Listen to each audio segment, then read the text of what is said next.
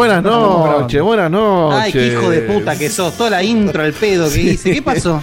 Eh, Windows. Cosas, pasaron cosas. Está pasaron. Windows 11. Esperá, pero mira, de todo lo que podía pasar por Windows 11, esto fue lo más leve. ¿Le hacía falta instalar Windows 11 hoy? No, ayer, ayer. Ayer lo mismo. Re- Y- reformulo. ¿Hacía no. falta instalar No hacía falta. Bueno. Pero uno no hace solo lo que hace falta. Pero No, te da, pero un- hace- te da un pero- 1% más de performance. No, no, la- la- digo, digo probé todo, el ¿eh? jueves. ¿Te hubiese cambiado la vida? No, de hecho, mi plan originalmente el jueves. Facu me dijo, hacelo, hacelo. Yo te, yo, yo, yo te Le empujo. echa la ¿Por qué culpa le a haces Yo me hago cargo. Y dice, y si no, yo me hago, yo me hago cargo. Y dije, no, ¿Eh? Facu no tiene nada que ¿De ver. qué? Sí. Pará, perdona. Tal cual. ¿Cargo de qué? de la culpa. Claro, es, le dije que no tiene sentido, pero me cebaron. La presión social me mató. Entre Facu y Falduti me, me quemaron un poco la bocha y ya está. No, fue una boludez, fue una boludez. Me faltaba solamente asignar el, el input Una de... experiencia diferente Vamos a- ahora con vamos a Windows apretar 11 acá es- es Doble clic. Muy buenas noches a Oh. todos. Eh, Windows estamos acá, acá reunidos en esta tertulia gamer que llamamos Checkpoint. Eh, como diría Diegote, a veces llamamos Check, a veces Point, a veces Checkpoint, a veces Checkpointum, a veces lo que sea. Eh, como verán, Diegote no está. eh, pero bueno, no voy a dar ningún tipo de explicación porque, bueno. Porque ya no está, hace falta. Porque. Claro, porque está, pero bueno, costumbre. así que- las opciones. Así que bueno, somos los que somos, estamos los que estamos. Eh, quienes habla, Isomaldo Vinos, Paco Maciel, Dieguito del. Carlo, eh, el Beto de la gente, Hugo Ganchetti y el Cutulinator, que eh, nada, a ver con qué sale hoy de, no sé, Kojima se puso una remera amarilla, significa que Sí. el Abandon sale en la próxima Switch. Poner Sí, una cosa Hoy no el tengo, no nada preparado. Sin embargo, si la gente me pregunta. No, la gente no, no, va a nadie preguntó, eh, nadie, nosotros solo. Le- le- no, yo No, te no, pero una yo cosa. por eso, por eso, por eso yo le estoy, estoy Para que la animando a gente- que- no, pero que no me pregunten sobre la banda. Bueno, para que la gente no se anime a preguntar boludeces, les adelanto que, eh, que hoy tenemos un montón de contenido. Así que ni Sí. se, no, no quieran rellenar con preguntarle cosas de. Está, está muy o sea, al callado final igual, ¿no? Kojima, o, o el supuesto Kojima. Está enojado. Está, está tipo, en un rincón llorando todavía porque no le pasaron el video de Director's Cut Claro. en la última muestra de Sony. Claro, entonces está pataleando todavía. Ah. Tiró el sonajero contra la pared. Todavía están viendo a ver cómo, cómo hacen para aguantar eso. Pero bueno, nada, más allá de la joda, me parece que, que, que al Cut le está yendo muy bien. Espero que eso lo llame a dejar de llorar por los rincones y hacer algo. Pero bueno, eh, que no creo que sea un Metal Gear Solid, Cevita. Ya está. ¿Qué cosa? ir. Nada. Siguen hablando de que hay un nuevo Metal Gear, una remake del 3, basta. Dejemos ese- ir. Sí, sí, sí, todo eso sí, ¿eh? Todo eso sí. todo eso sí que. Pero fuera, fuera de él, fuera de él. Todo eso es Konami tratando de, de evitar De- el de- fiasco del eFootball. El fiasco Ah, del eFootball. el eFootball sea- es, es, es, es un adelanto de Halloween. Es una cosa de- de- de- espantosa, boludo. Lo que Pero no bueno. puede entender la gente es cómo es peor que la última versión que se pagó del. Sí, sí. del Bueno, todo es posible. Sí, porque no se pagó todo- justamente, por eso es peor. Pero, pero explícame por qué es peor. Vos no agarrás lo que ya tenés hecho y lo ponés, listo. Bueno, le cambiamos 3-4 nombres de los jugadores del año pasado eh, y listo. No, ¿No sería un buen punto para empezar? No, es peor. No, pero bueno, más pero, bugs. Pero No, escúchame, porque quisieron con ese hacer algo criterio, con ese criterio que vos estás exponiendo, que tiene bastante sentido en su línea argumentativa, vos pensás que, que con ese criterio no podría existir Metal Gear Survive. Es decir, si vos tenés una muy buena base de algo, no sacás eso. Sí, sí, pero ponele que en Metal Gear Survive, que aparte eh, tenía otro estilo de juego, eh, utilizaron el engine nomás. Pero acá Ay, no es que verga, utilizaron el engine, acá es que hicieron todo mal. Bueno, acá Roquino O sea, dice que se pasaron al Real 5 sin saber usarlo. Ay, En algún momento tenía que Ah, pasarte como, como vos con el Windows 11, boludo. sí. No, pero Pero- ojo. Pero me dio uno- La uno- gente- 1.3% mejor de. la gente flasheaba que iba. La gente flasheaba que iba a tirar la intro tres veces, que íbamos a salir. Lo único que pasó fue que nos muteamos 10 segundos menos. ¿Pero por qué eh, la gente flasheaba eso? ¿Hubo una- un preaviso de que iba a entrar Windows 11? ¿De es que en el disco se hablaba 11? de que salió el Windows Disco, 11 y todo. Y, ¿Por qué pones un banner que diga Powered by Windows 11 y, abajo? y nada, entonces to- obviamente si con cada update de, de algo se desconfigura todo, imagínate con el Windows entero. Este, pero no, fue más, fue eh, mucho más suave de lo que esperaba. ¿eh? Sí, sí, veo. Bueno, em, tenemos unos, unos pocos saluditos de cumpleaños. En realidad tenemos uno solo de cumpleaños, que es para nuestro querido amigo Santi. eh, imagino que es Quiroga, ¿no? No, Quiroga. Quiroga. Sí, sí, no, Quiroga. Bien, fantástico. Momento planilla del ¿Cómo programa. está puesto Kriroga? Eh, Kiriroga. Y- Es un personaje de Saint Seiya. Kiriroga. Dame tu fuerza. Eh, quiero que sepan que lo escribí peor antes y lo corregí una vez. Se ve que Wow. ¿Cómo era antes? wow, No, no lo que estaba- corregiste. a ver, entonces. estaba, llegué de No, casa no, lo rápido. empeoró. O sea, es decir, lo, No, estaba peor antes, eh. pero entonces no lo corregiste. Claro, por La eso, no cagaste lo de diferente manera, ¿entendés? Puede ser, puede O sea, ser. Cambiaste Claro. de error. Lo modifican. Es como, como Konami con el PES. ¿no? Lo quiso mejorar y no le salió. Estaba tirando un stream mientras que justo apareció el mensaje en Discord y yo hago todo el momento porque me olvido. Entonces es mejor un Eh. saludo con mal apellido que un no saludo. ¿Pero qué? ¿En el stream saludaste como Pirchidog? ¿Qué le dijiste? No, pero tenía que, o sea, estaba tirando el stream, estaba con la mano en el teléfono haciendo el posteo. Estaba saludando a la gente y estaba al mismo tiempo. Sa- Saludo a Pichiroga. Ah, anda a encontrarlo. Anda a encontrarlo. Y nuestro, y nuestro otro Un saludo saludo, a es a Sebastián Idoria. Está bien así, ¿no? Sí, eso está bien. Bien. Un saludo porque iba a rendir, pero ya rindió y ya le fue bien. Tenemos ese dato, supuestamente. No sabemos si le fue bien, pero sabemos que ya le mandamos saludos porque iba a rendir y en esas Ah. ocasiones sí le fue bien. Así que Ah, para no bueno. romper la. Ok, bueno, la- saludos como una cábala, que De hecho, mandó Claro. en Instagram todo el registro de las materias que, que hizo cuando nos pidió saludos a nosotros y aprobó Y todo. vos que estás tan atento a eso, ¿qué carrera es? A ver. No estoy tan atento. Ah, bueno. Todo no puede. Todo no puede ser. Todavía. Bueno, ojalá que te esté yendo bien. Que le vaya Le bien. está, le- está esto. yendo bien, le, le- le va a ir bien, le fue bien, todo un, un monstruo. Y Doria en alguna carrera no sabemos qué está estudiando. Pero bueno, Que cuente, de- que cuente. Y, y que nos mande un audio o un cafecito, como Ujú. diría Dieguito. Tenemos, audio, contándonos. tenemos la, la facilidad de los dos Sí, sí, sí, sí, sí. Ay, ay, ay. Sí, Ay, sí, ay, sí. Sí, por- porque hubo in- interpelación al respecto. Sí, sí. Le Pero llegó bueno. una cédula. Llegó una cédula. Es que para mí el, Sí, el, quilombo de WhatsApp debe haber tenido que ver con el quilombo de WhatsApp porque se me deslogueó el, la, la Y cuenta. probablemente. Oh my god. Así que Perdió menos como mal. 20, Entre- 20, eh, se 20 cayó todo-. Se cayó todas las redes sociales Marquito. y cambias el Windows. O sea, nada. Y acá estamos. Poco más Pero se te muere el gato. Menos, boludo. menos mal que Diegote no se fue a vacaciones y pudo escanearnos el, el QR. Si no, hoy salíamos sin audio. Sin... Y pero en la Valle de Meada también podías escanear el QR. Sí, también. Bueno, pero Vamos a subir a Kamchatka. El tema no es la distancia, ¿eh? El tema no es la distancia. Si, si se toma vacaciones en su casa, también desaparece, ¿eh? No, no, bueno, no, no, no. Los trapitos al sol, no, ¿eh? ¿Eh? Así que bueno, y para llenar eh, este vacío que nos deja Diegote siempre en el corazón y estos espacios donde, nada, yo soy incapaz de reproducir la cantidad de sílabas por segundo que hace Diegote, pero sí los invito, como hace Diegote, a interactuar con nosotros en todas nuestras redes sociales. Eh, ayúdame, Facu.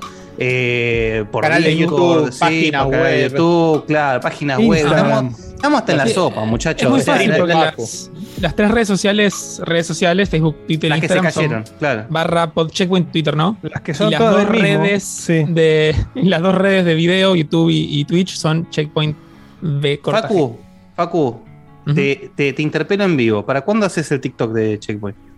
Eh, es una buena pregunta. No, no pregunta. Pero no puedo hacer tantas redes al mismo tiempo, me alcanza. No, con- no, bueno, con- bueno. Pod- ne- podemos- negociemos podemos- con nuestra.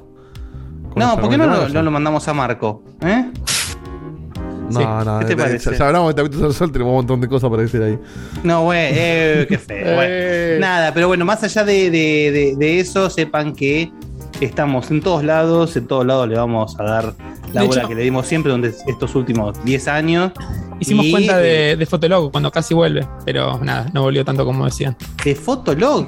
¿Es un ¿Qué te clavaste? ¿La, la Oh, peluca de, no, no. de Cumbio? Hace más eh, lo hablamos en el chat, no se acuerda nadie, pero lo hablamos en el chat de Checkpoint porque en un momento como que casi volvía y habían sacado una aplicación y tipo Sí, hice el sí, yo me acuerdo de eso, dudas. pero- Yo no Pero yo me que acuerdo, me de acuerdo mente, haberme no. cagado de risa. Me perdí la parte en que Facu explica por qué no TikTok.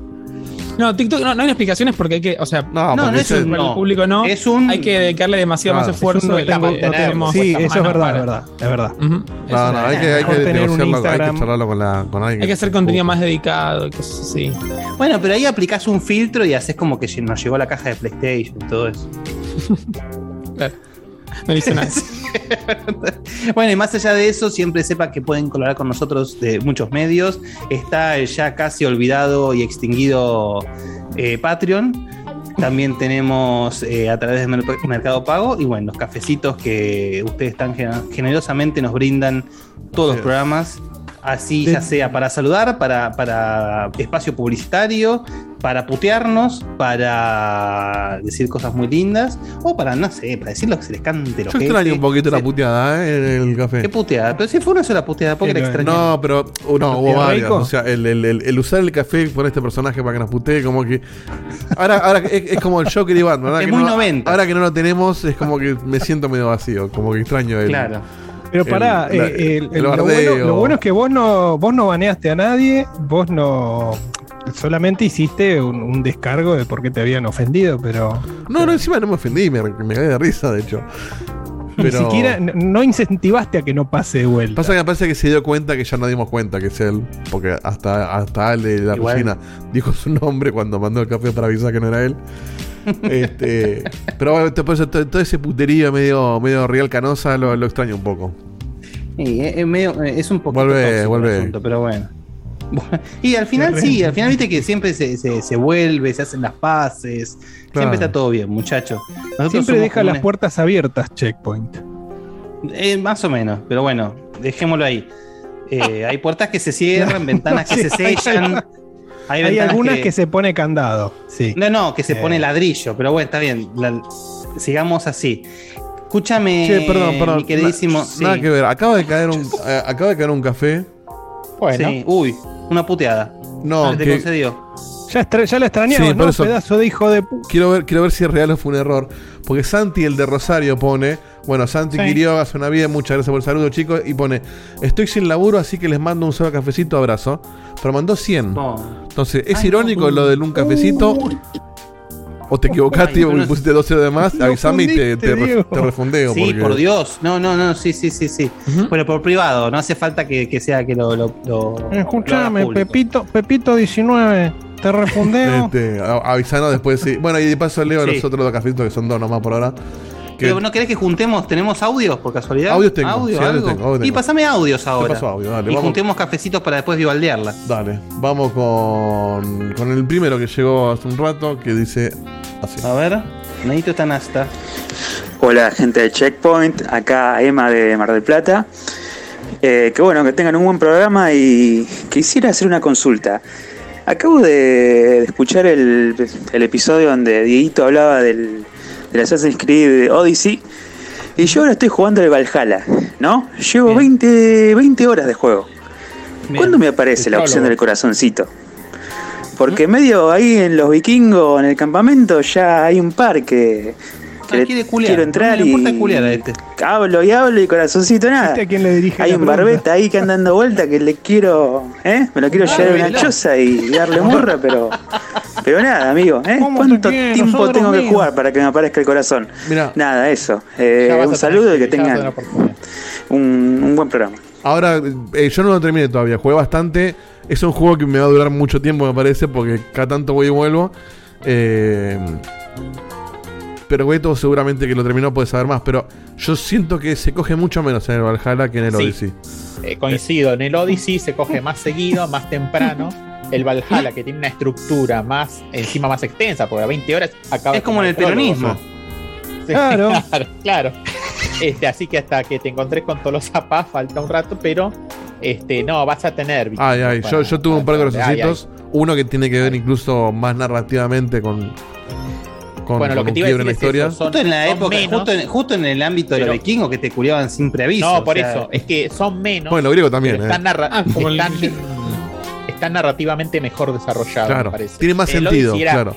Viste, ibas y te bajabas. El Odyssey vas con la chota afuera, estamos. vas caminando con el pito afuera. Sí, sí, tal cual. Este, en este es como que Bueno, tiene un poco más de sentido porque Hay como un relación. diálogo antes de, de garchar. Este, y hay uno que tiene que ver con la historia, donde vos podés.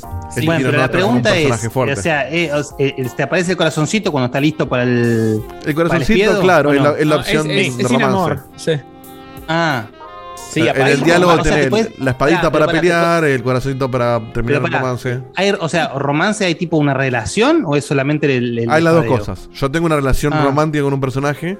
Sí. ¿Por qué te, te, te casás en los juegos? No, no, no, no, que no me casé. No, no, no. No, Después andas pero- diciendo que, No, sí, si que, hace que- que- falta, no, si hace falta eh, casarse para garchar, Dieguito se casa. Pero si no, no. Sí, obvio. No, aparte, aparte todo el discurso de, de- ya- ya- no, sí, porque la verdad, mi amor, me- me- yo me enamoré de, de Liara, qué sé yo. Apenas pudo en el 2, se culió, lo primero que se le cruzó, Pero en el 3 volví con Liara. O Pero al el 3 menos de retomar el tipo- romance, sí. Eh, perro arrepentido. No, hay una, hay una, no, no voy a spoiler la historia, pero hay una parte donde un personaje se puede generar una, una situación romántica que, que, que- que tiene que ver con otro personaje donde puedes este, traicionar su honor. Entonces tiene como un sentido narrativo elegir tener esa relación o no. Yo elegí tenerlo, obvio, porque aparte, Porque se podía. porque se podía, obviamente. Sí, sí, yo también. Este, y nada, todavía no lo terminé, no sé cómo va a terminar ese, ese triángulo amoroso, pero bueno, interesante. ¿Qué?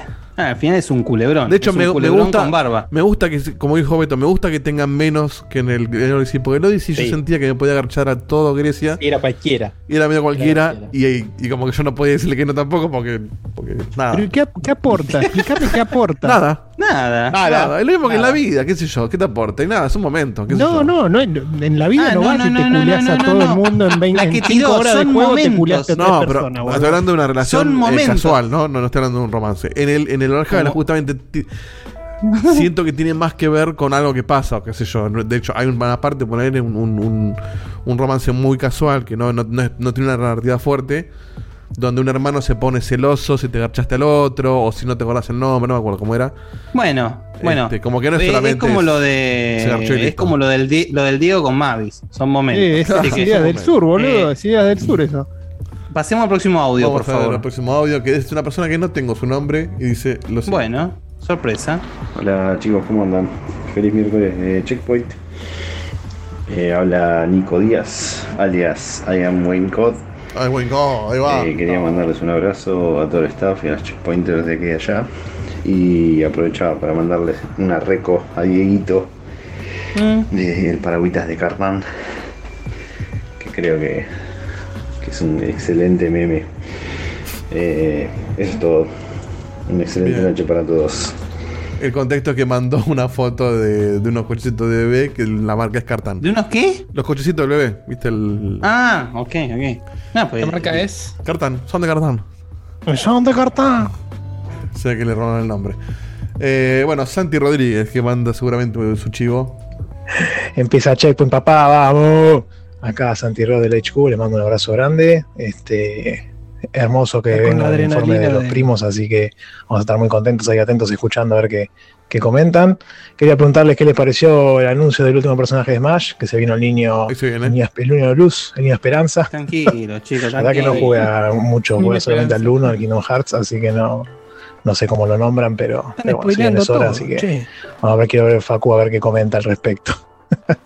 Y bueno, les mando un abrazo grande, que tengan un lindo programa. Y el Far Cry también va a estar interesante porque escuché críticas como que es más de lo mismo y a muchos les gustó y a otros no, así que va a estar bueno ver qué, qué opinan al respecto.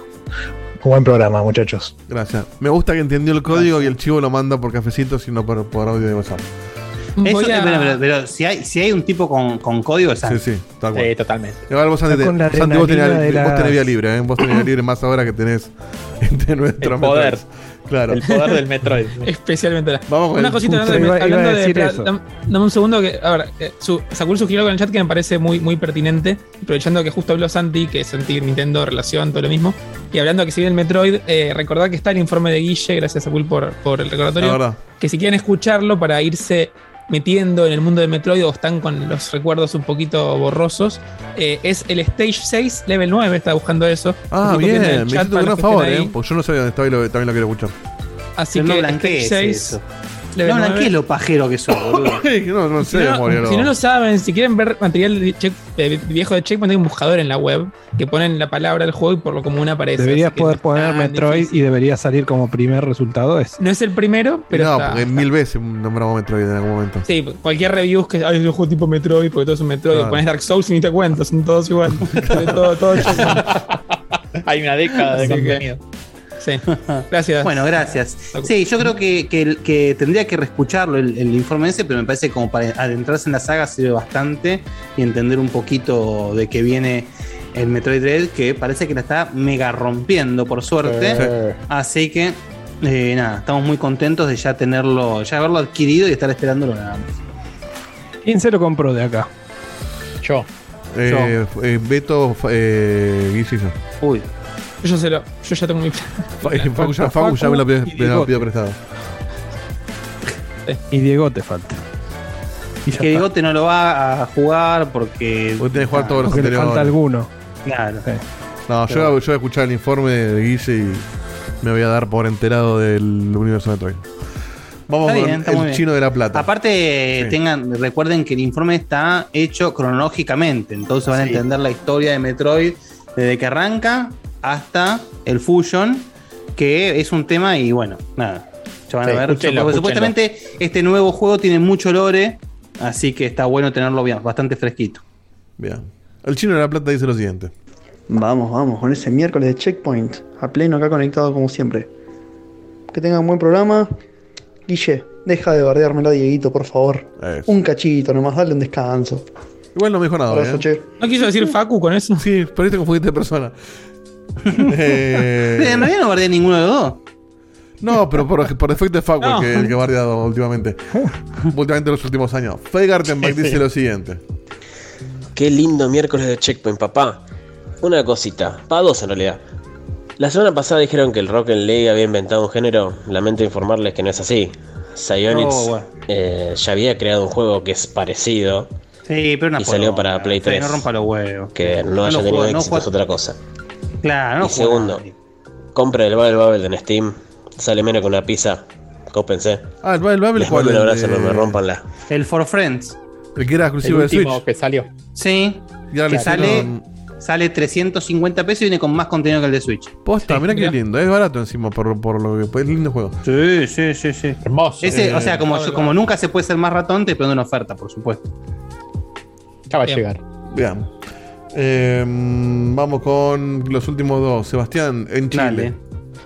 Bueno, chicos, le contesto ahí al doctor Valdovinos. Este, lo que pasa es que, eh, nada, vi que Facu, de hecho yo estoy estudiando la misma carrera que Facu, eh, Ah. con la diferencia que yo soy un ingeniero comercial o planeo ser un ingeniero comercial, eh, con un doctorado después en Buenos Aires y todo, es el plan. Este, y ver cómo, en este caso, habla Guille, por ejemplo, cómo se expresa, la forma de hablar que tiene, que es súper inteligente, al igual que Dieguito, por ejemplo, que sabe un montón de informática, o Diegote, me invitó a como querer estudiar y tener ganas de, de hacer eso. Y por otro lado, nada. Ah, cierto. Dieguito, quédate tranquilo que el programa pasado no lo escuché. Así que, porque, como te Ah, digo, por estoy los chilenos. Sí. Les mando un beso y un abrazo grande, son lo más. Menos mal, por los chilenos. Esa Este, gente inteligente no me incluyó. Perdón. No, pero él, él se dijo que vos lo motivaste a estudiar. Cuando Claro, recién dijo que le gustaba cómo hablamos y me nombra a mí, dije se equivocó. Está hablando de otro Diego. No, no, no, no. Cuando, cuando vos te pones serio y, y no decís, no, sí, porque ahí, cuando, por ejemplo, eh, eh, No, el contenido es bueno, yo soy consciente del contenido es bueno. El tema es a veces la, la forma de comunicarlo. no, no, eh, es que además el tema de que no te derritas en el proceso. A veces vos eh, empezás como a derretirte cuando empezás y ahí y se empiezan como a arrastrar las palabras. Me di Pero cuenta, bueno. ¿sabes que me di cuenta? Es lo que te dije, eh, te dije hoy, hoy, sí, hoy. con Hoy, el hoy, tema de la hoy, review. Que como yo tengo, tengo la nariz tapada desde que nací, porque tengo el tabique desviado. De forma vitalicia, claro. Este, La culpa me di cuenta que cuando, cuando tiro frases más elaboradas me quedo sin aire. Entonces en la me pasa que arranco y tengo que editarla. Tengo que editar las últimas. Tengo que Che, los y, y escúchame, ¿y el barbijo te, te empeora o es Ah, más de lo mismo? el barbijo- yo con solo con barbijo, este, ni siquiera caminando, ¿eh? Si voy en el auto con barbijo, si no me lo saco, parece que estoy agitado. Porque. te- Yo porque- lo primero que hago es cuando me acerco al auto es sacarme el barbijo, Sí, colgarlo sí, en el cosito del espejo retrovisor. Sí, sí, sí, tal cual. Así como lo olvido siempre, ¿no? Pero bueno. Este, pero sí, mi Em, problema con las frases largas es sin tomar aire. Quiero hacer un, unos. Primero quiero agradecer. eh, Bueno, me guardo un par de audios de- para, para la tanda. Dale, dale, dale, de este, de, de- de este gran muchacho. No, no conocía lo- el término de ingeniero comercial, la verdad. No, de hecho, no. no sé si existe acá en Argentina el- la carrera de ingeniero comercial. Que está bueno. Estaría bueno que, que en algún audio, no te digo hoy mismo, pero que nos, no- nos ilustre un poco sobre cómo es una carrera de ingeniero comercial. Me parece muy interesante. Eh, así que bueno, nada.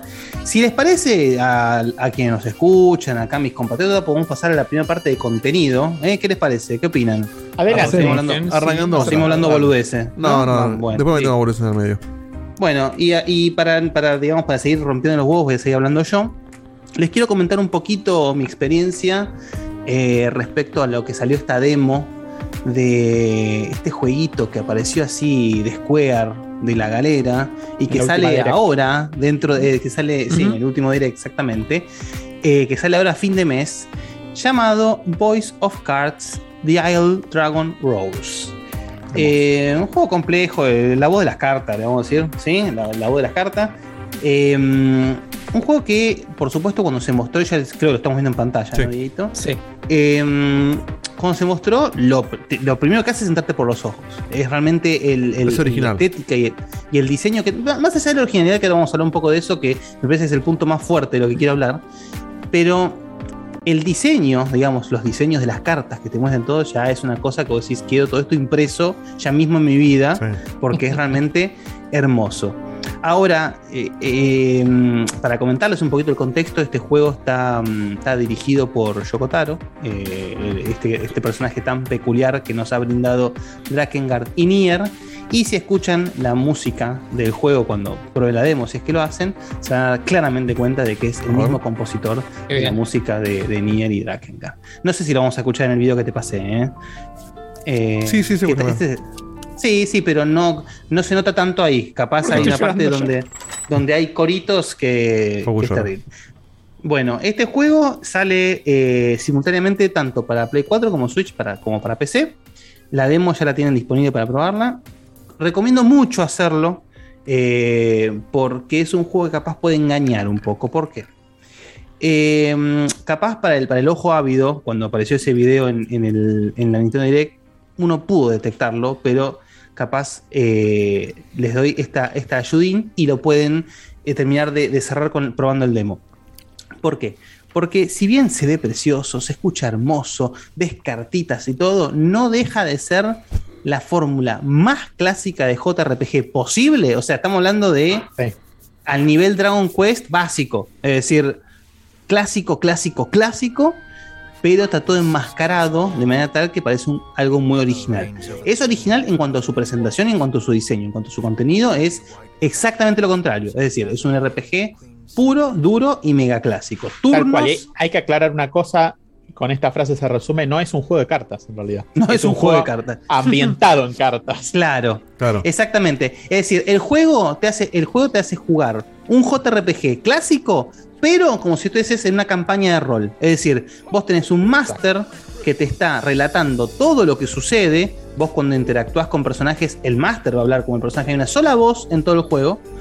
eh, y te relata los hechos. Y de hecho, una cosa me pareció preciosa: que las random battles cae un tablero, como si fuese un tablero de un juego de mesa, donde están eh, las gemas que representa el MP, se ponen las cartas sobre la mesa y tenés el daño representado por piedritas, como si fuese un clásico juego de cartas. O sea, digamos, todo el tema de cartas es una Pokémon o el Magic. Es una cuestión estética, no tiene nada que ver con. Estética. con- No con es un juego de cartas, claro. E- ese creo que es el gran mensaje de que yo les quería traer, que Beto lo resumió muy bien. No es un juego de cartas. Quiere parecerlo, te- te- pero la realidad es que te presenta un JRPG súper clásico con un formato clásico. Qué raro, Imagínense- Pero en el, en, el, en el interín te ahorras un montón de guita. Porque no estás montando nada.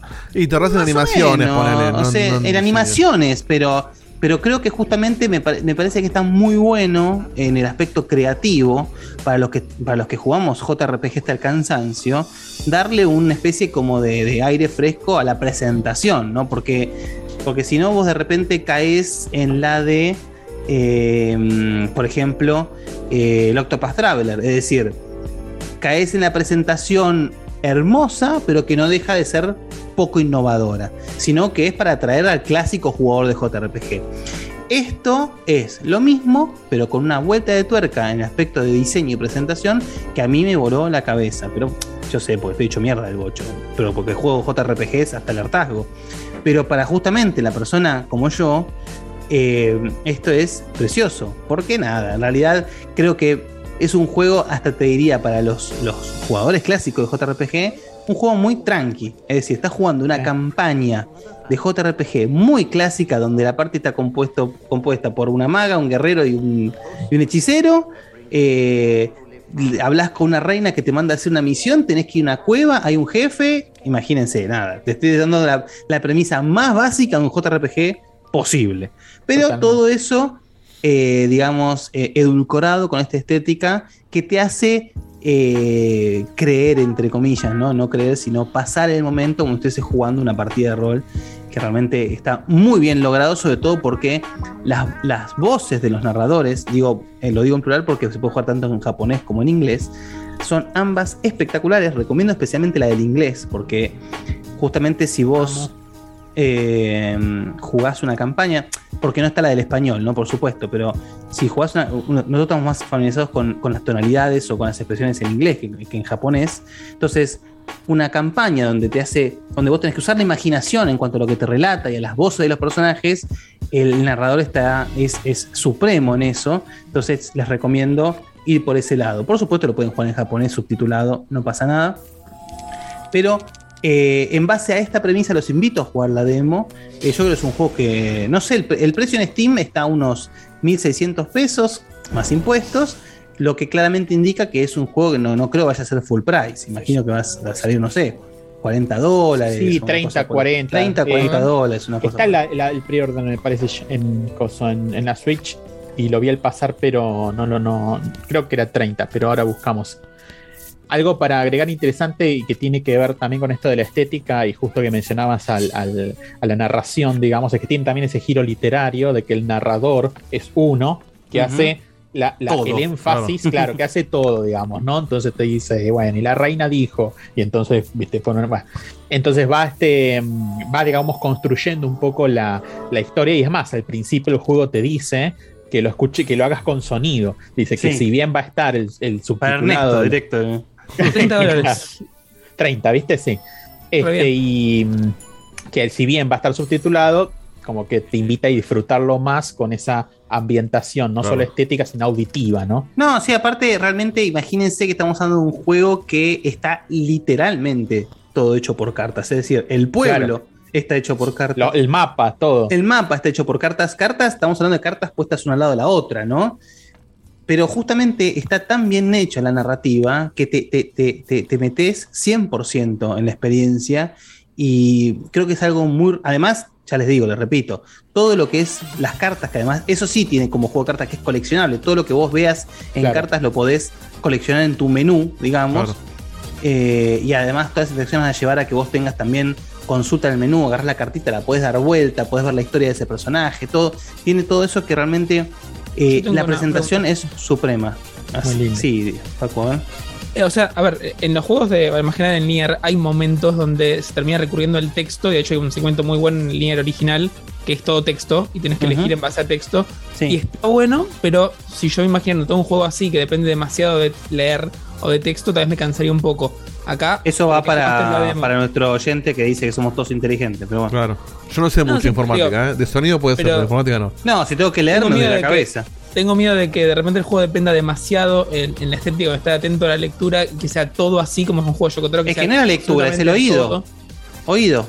Bueno, pero. No, a la, a la imaginación estás queriendo decir vos, a que no te lo estén No, si está bien- mostrando, sino que te lo estén contando. Es que bueno, justamente por eso es- me interesaba mucho traer esto e invitarlos a jugar la demo para ver si realmente es un juego que les funciona en base a la experiencia que Lo ustedes que, quieren lo que sí es raro y que, y que hasta les puede jugar en contra si alguien no les explica lo que estás explicando es que el que por ahí le engancha el, el- el pensar que es un juego de cartas cuando, cuando lo, lo juega se, se decepciona y al revés, el que el que no se banca un juego de cartas por ahí se pierde un JRPG que está bueno. Exactamente, exactamente. Estaba por decir Por lo mismo eso- que es, es- es un riesgo, es un súper riesgo. eso. Bueno, pero está la No, demo. bueno, pero por eso tenés la demo. La Tal demo eso, esa día fue uno, inteligente, tal cual. Si sin Claro, demo es un tal. peligro.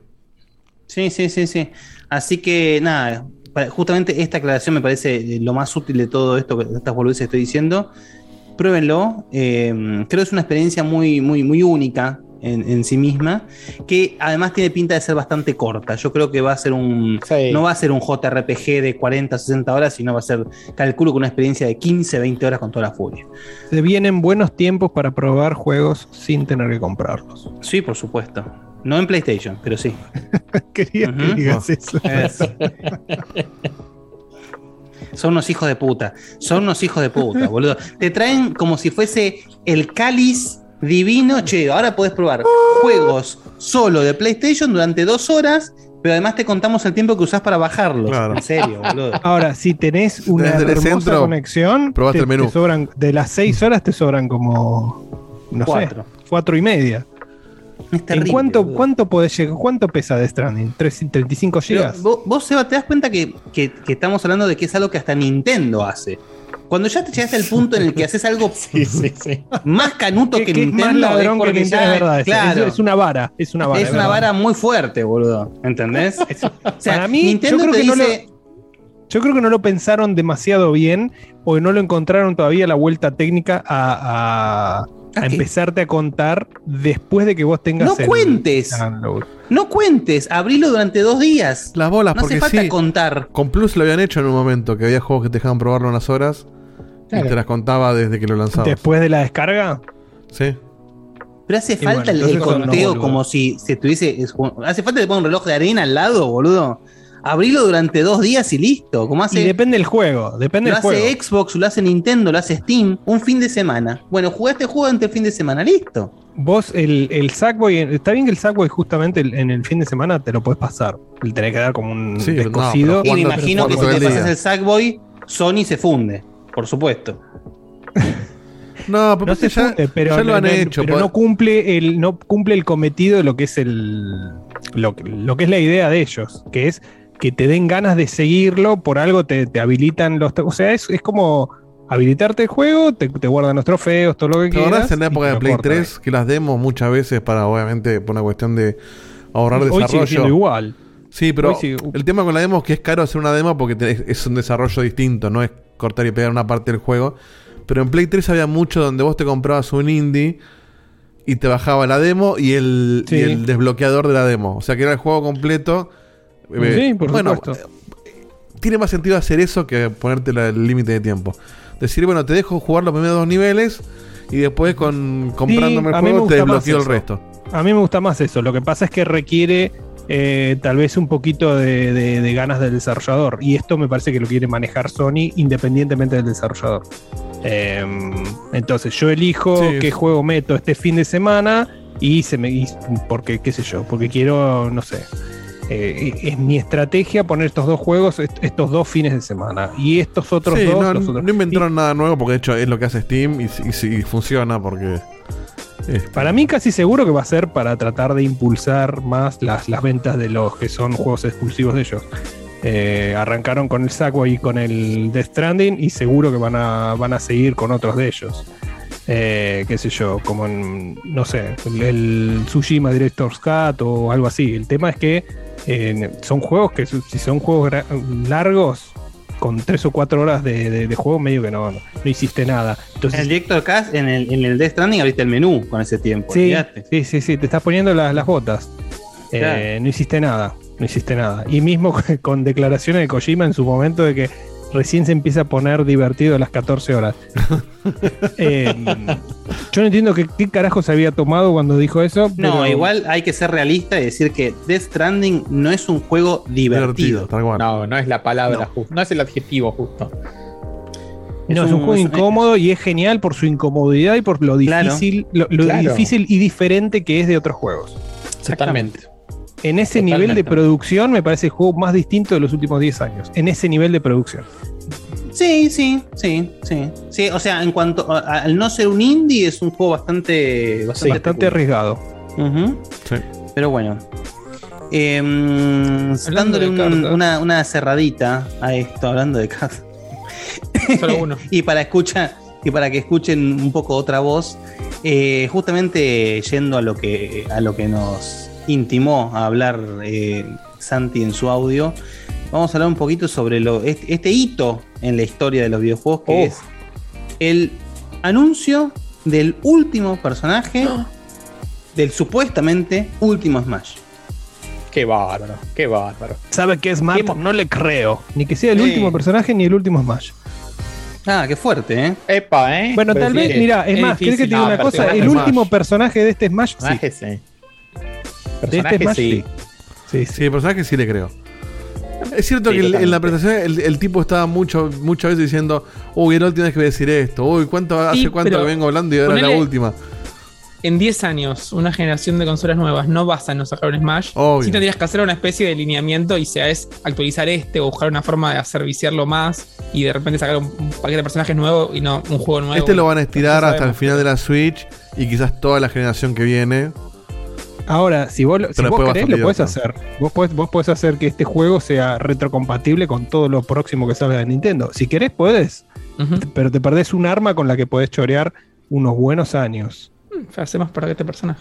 No, eso sí. Hay que ver si no toma un nuevo rumbo. Sí, Eh, lo que es- están es diciendo en el que- chat es cierto, que muy probablemente sea el último Smash de Sakurai. El tema es que justamente pensar en un Smash sin Sakurai está bien, yo creo que, que es viable.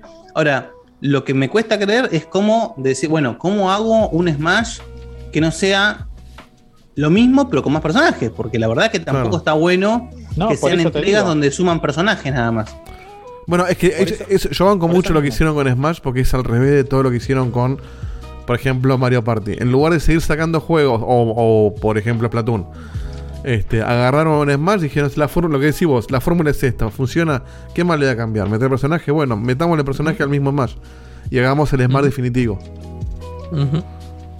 Y más aún, lo fueron puliendo a tal punto de que cada uno, lo, que en cada presentación de Sakurai se ve el nivel de detalle con el cual tratan de Es balancear una locura. Cada uno de los movimientos. Sakurai hace un análisis pormenorizado, de los análisis más detallados que he visto en los últimos años, al sacar un contenido, porque el tipo te explica el alcance y los compara, el alcance de un, de un Sí, golpe. te hace el tutorial del y lo personaje. com- Sí, y Sí. lo compara con, con, eh, con otros personajes previos y te dice las ventajas y desventajas frente a personajes parecidos o, o muy diferentes.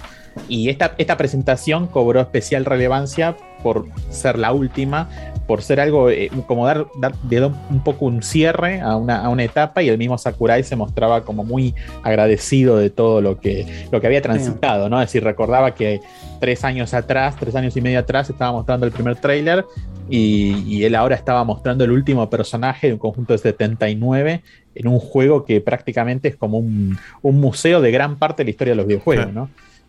Y lo cerró ni más ni menos que con Sora y, y- y comentó que Sora nació de la encuesta que hicieron. Que yo me Eso acuerdo Eso era la para llorar, ¿eh? Eso Sí, era para llorar. Era Me acuerdo momento la para llorar. encuesta, la encuesta que, que yo parti- que varios. participamos, Yo sí, también, que todos sí. participamos, claro. En la época del de Wii U y 3DS, De Wii U. fue, es decir, Sí. es bastante vieja. Y lo que Al principio, Sakurai- de hecho. Sí, Y lo que cuenta esa, bueno, esa encuesta lo que preguntaba es qué personaje te gustaría que estuviera en Smash, entre otras cosas, ¿no? Y contó que decidieron los resultados de esa encuesta guardárselos. Es decir, en lugar de revelarlos, se los guardaron. Y hoy revela, ¿no? Bueno, el otro día, revela que el que había salido en primer lugar era Sora de Kingdom Hearts, ¿no? Y que le parecía Sí, y, óptimo. y lo nombre Iwata como para que te dé un poquito más de, de- Sí, de- de te- emoción. más de ¿no? ¿En qué año había Sí, sido? totalmente. ¿En qué año había sido esa, encue- esa encuesta? Y tenía que haber sido 2003, Sí, 2014, calculo. 2014 Claro, calculo. Pueden haber 2014. cambiado tranquilamente los gustos de los, de, de- de los usuarios. Es cierto, es cierto, se tomó un riesgo en ese sentido, pero medio que se lo guardó bajo la manga y dijo, bueno, acá saco esta carta bajo la manga que quedó guardada todos estos años eh, y le pareció un, cierre propicio, óptimo para, para sellar el último personaje de- del contenido descargable, el, el Fighters Pass 2, que recordemos incluyó seis personajes en, en De total, hecho- ¿no? en esta segunda tanda. Tiene un punto, Seba, porque vos veías en el chat de, de- de- de stream cuando estaban anunciando y todo el mundo decía, y Waluigi, ¿dónde está Waluigi? Ahora lo anuncian Waluigi. como sorpresa. O sea, la, la gente sigue jodiendo con Waluigi. No sé por qué de golpe la gente es fanática de Waluigi ahora. Sí. Pero, no, no pero tiene- claramente en cambió realidad- respecto a esa encuesta. Es raro que no, que raro que no esté. Claro. La, la verdad que es raro que no esté. Sobre todo aparte porque está muy bueno, por ejemplo, la vuelta de tuerca que le dieron a Wario como personaje de Smash. Sí. Al dar una vuelta de tuerca así a Waluigi hubiese estado muy bueno, pero bueno, qué sé yo. Sí, tenés tanto Sí, personaje Wario- de Kingdom Hearts, que- de Kingdom Hearts, de mm, Fire Emblem. Fire no Emblem. poner a Waluigi no tiene sentido. Sí. O sea, uno menos de Fire Emblem y Waluigi no hubiese estado mal. Sí, y un dato más es que también piensen que cuando, cuando pasó esta encuesta no, había, no estaba en boga de nadie el Kingdom Hearts 3, que pone que fue el que más plata en marketing tuvo, que de repente le dio un aire fresco a la franquicia más general. Entonces, digo, obviamente que pudo haber cambiado el resultado de la gente, o, o si se hubiese hecho una encuesta ahora que hubiese tenido otro resultado, pero pidieron mucho a Sora en una época donde tampoco estaba tan en, en, una- en un pico como estuvo después y estuvo antes.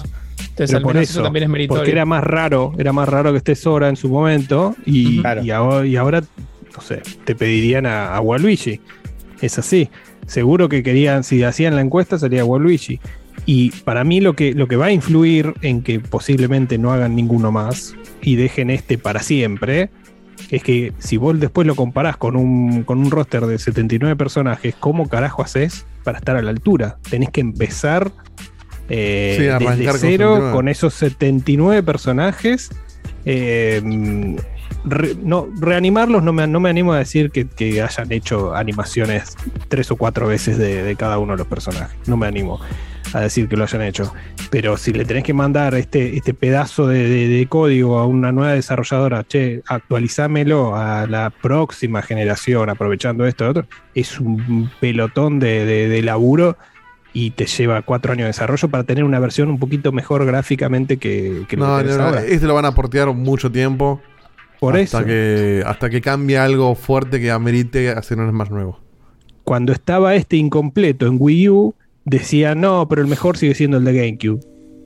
Y lo, se repitió muchísimas veces, incluso desde las. desde No. internamente desde Nintendo se decía. No, eso, eso era en el caso del de Wii. El de Wii, El de Wii, perdón, el de. Wii es malo. El de Wii es, es va, malo. El es el Brawl. peor. Sí, el Brawl es el el peorcito lejos. El menos optimizado, ¿no? Menos optimizado, mal balanceado, está mal. El de Wii U está buenísimo. Pero se quedó a medio camino porque está en una el de Wii U, consola, claro, es, es muy, es muy parecido a esto con menos contenido.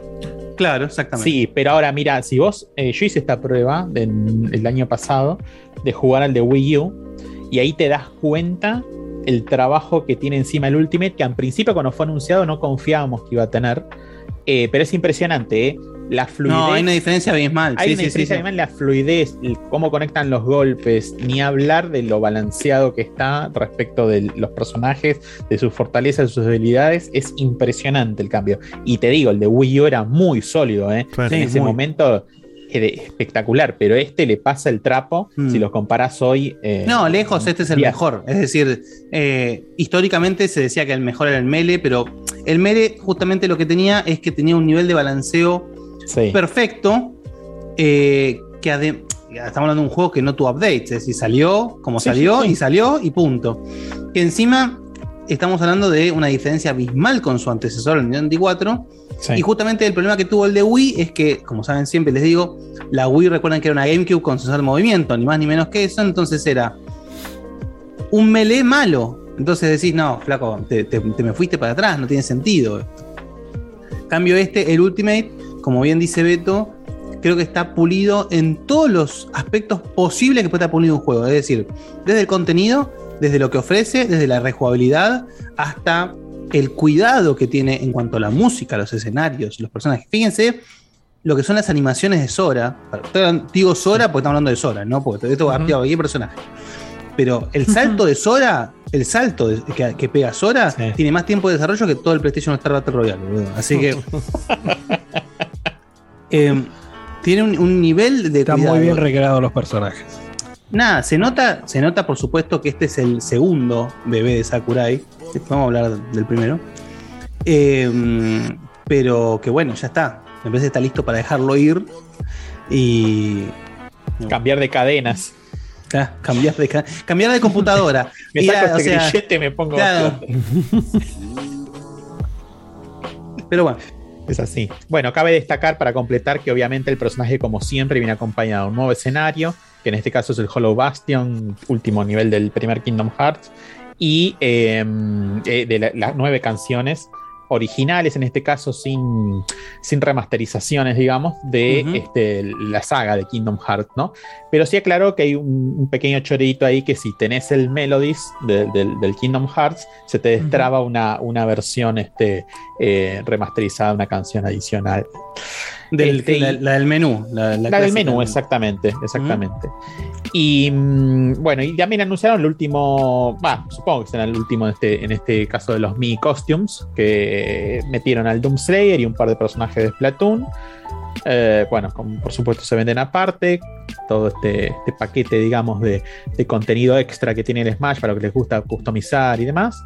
Eh, y bueno, este un personaje más agregar- a un roster enorme, ¿no? Yo, yo, Dos. o sea, yo, sí, no, yo pensé que mm, iba a ir un poco más al golpe bajo, iba a tener tipo un cuadrito de Iwata, algo así, pero bueno, no apeló al, a la patada en el estómago, era demasiado. ¿Te claro, imaginas si demasiado. Iwata era el personaje? No está mal. No hubiese estado bueno. Pero, igualmente Iwata sido lo puedes hacer muy pero- fácil con el, con el de mí. Sí, con el de mí lo puedes hacer. Pues, el MIDI Iwata es muy fácil de hacer. No, ¿sabes lo que haría yo con esos, esas cuestiones emotivas? Los pondría como. eh, Los Piraña Plan, tipo así como eso. No, como Spirits. No, Spirits. Ah, bueno, también. sí. Sí, sí, de temático y todo. Algún Pero- evento.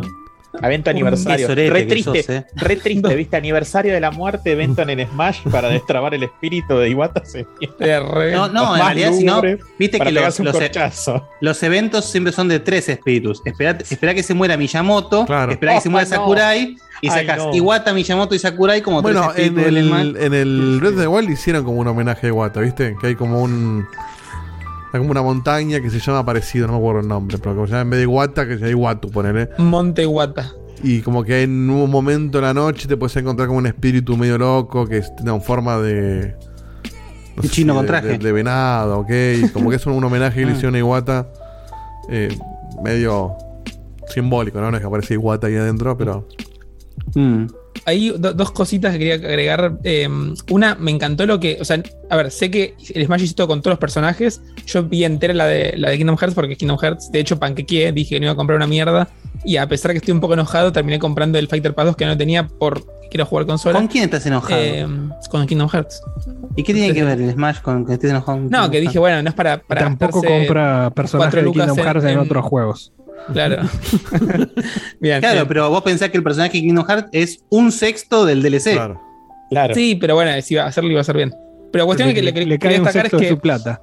vi, vi entero todo y me gustó mucho, por ejemplo, lo que hicieron con los trajes, que cada traje que tiene Sora es un traje de distintos Ah, juegos. sí. Y eso le, da- le dio más amor Nintendo a, a Sora que varios Kingdom Hearts y se nota muchísimo. Y lo otro que me llamó mucho la atención es que, y le decía a Guille, lo que debe haber sido la parte legal de meter Mm. un personaje de Disney, que de hecho, fíjense que no hay nada, No hay nada. de Disney, ni siquiera La en los cadenita, la, la De cadenita de la espada, que debe haber salido una Cadenita. fortuna poner ese, Ujú. ese, ese Sí, icono. sí, es rarísimo. Pues, De eh, hecho, digo, mm, que lo acepto no, como, no, no Spirits, pero el- en el vitro, que no pongas en el de Sora, pusiste una, una- un helado. Poné la carita de Mickey Goofy nada más, pero bueno. De hecho, justamente, sin, corregime si me equivoco, Facu, pero cuando salió el Kingdom Hearts 3, Ujú. Square dijo que de todos los años de desarrollo, una gran porción de esos años fue de negociación con Disney. Que justamente, nada, todos sabemos que Disney es una sucursal del infierno. y negociar con ellos debe ser, básicamente, sí, sí. Debe ser leer mafia, sí, El sí. infierno de Dante. La No, y Divina aparte- Comedia debe ser más o menos. Square se metió solo, ¿no? En esa, pero. No es que tenés un personaje. No, no- no es que tenés, no sé, a- a- al personaje más secundario de Disney. Tenés a Mickey, a Donald, a Goofy, o sea.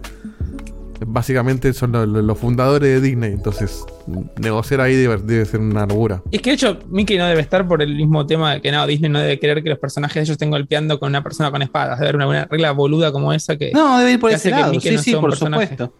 Porque no creo que Nintendo no se ponga con la plata si es que fuese cuestión de plata solamente. No. Disney no necesita Sí, plata tampoco. Es win-win además, o sea, ganás publicidad a lo pavote. No si, es que si, si ese principio que acabas de decir, podríamos entrar todos gratis a Disney World, pero no funciona así. No, pero sí, no, es verdad. O Pero, sea, eh, pero pero no es lo me- mismo nosotros me entrando a refiero a que que una persona en un juego de dos empresas gigantes. no es que Disney necesita la plata que le puede dar Nintendo. La, la- la puede hacer de mil lugares la plata. Es, eh, es el tema de cuidar. Es como Nintendo con Mario, que no se la presta a nadie y a todos nos sorprendió que se la prestaron a Ubisoft cuando cuando sabemos que no, que cuida mucho esa. el- el- Sin el- embargo, el le ponen de la voz de. Chris Pratt, boludo. Bueno, tengámosle un poco de feo por ahí. Qué sé yo, por ahí sale bien. A mí es terrible porque te juro me gusta todo el cast, pero no me cierra Chris Pratt, boludo. A mí me da pena que está, está Martinet haciendo nada, un cameo, que lo pusiera como, bueno, dale, vení viejo. No, es que debe ser cada vez que Mario tira una onomatopeya la debe ser Martinet, pero cuando habla la hace Chris Pratt. Pobre eso. viejo. Y es que ya, ¿cuánto tiene? Sí, y aparte lo que grabó fue uhu, uy, uh. Sí, pero No se hizo mucho- millonario. Sí, sí, tal cual. Tiran- tirando esos gemidos de viejo raro. De viejo haciendo el salto del tigre, boludo. Así. Gemido de viejo raro, gran nombre, ¿eh? Gemido de viejo raro. Anotar. Fuerte, pero bien. Pero bueno. Pero bueno, Bueno, que pero yo creo otro. que eh, la opinión general ha sido buena respecto a esta sorpresa. Eh, Me parece que Sora es un personaje que tenía que estar desde el día uno, digamos. Eh, de hecho, ya lo, lo- lo dijimos en el transcurso de- del comentario que me parece que hay personajes un poco de más, estando eh, Sora relegado al final, pero bueno, nada, está, punto, y creo que, como dijo Facu muy bien, está tratado con un cariño realmente... eh, eh, Superlativo. muy- superlativo y muy evidente. Es muy evidente el, el cariño que le tiene Sakurai a la saga. Claramente es un chino virgo que se ha jugado todos.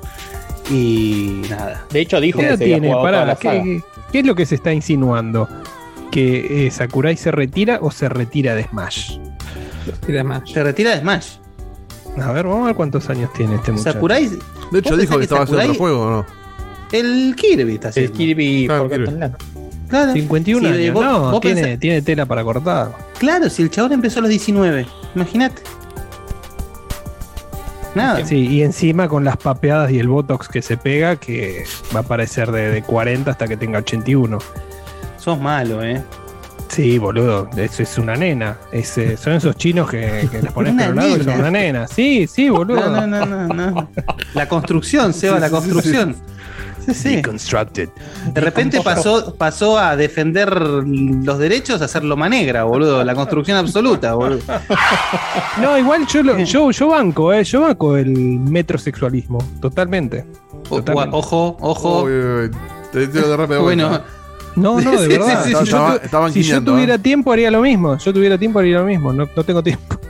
O sea que tu, tu no metrosexualidad es una Mi cuestión de- barba, es una mi, cuestión de mi tiempo. barba es por, es por falta de tiempo, no por. ¿Pero cuándo te tardaste en afeitarte la barba? Parece que no, pero es, es un tiempo. eh. ¿Con máquina aún? ¿Con máquina aún? Y no, con máquina puede poner que son 15, 20 minutos y queda- quedar bien.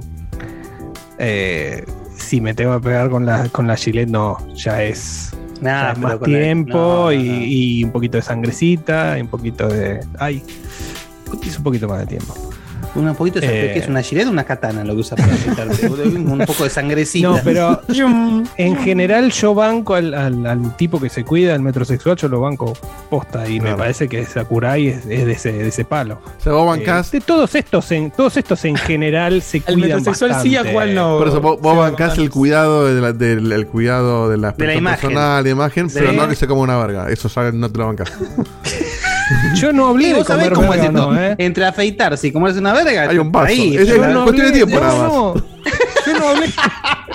Yo no hablé ni de comer ni de eh, No, saborear no, no. o ver- No, llegaron no, a ver. no hablaste ahora, No, pero no, sabemos. precisamente- Es, es una, es una diferencia grande. Claro, claro. Y, y fíjate que no, yo no, no está relacionado. ¿Cuán- ¿Cuántos tipos ves que este, se, se meten? Bueno, así quedan, ¿no? Me da ¿Qué sabes?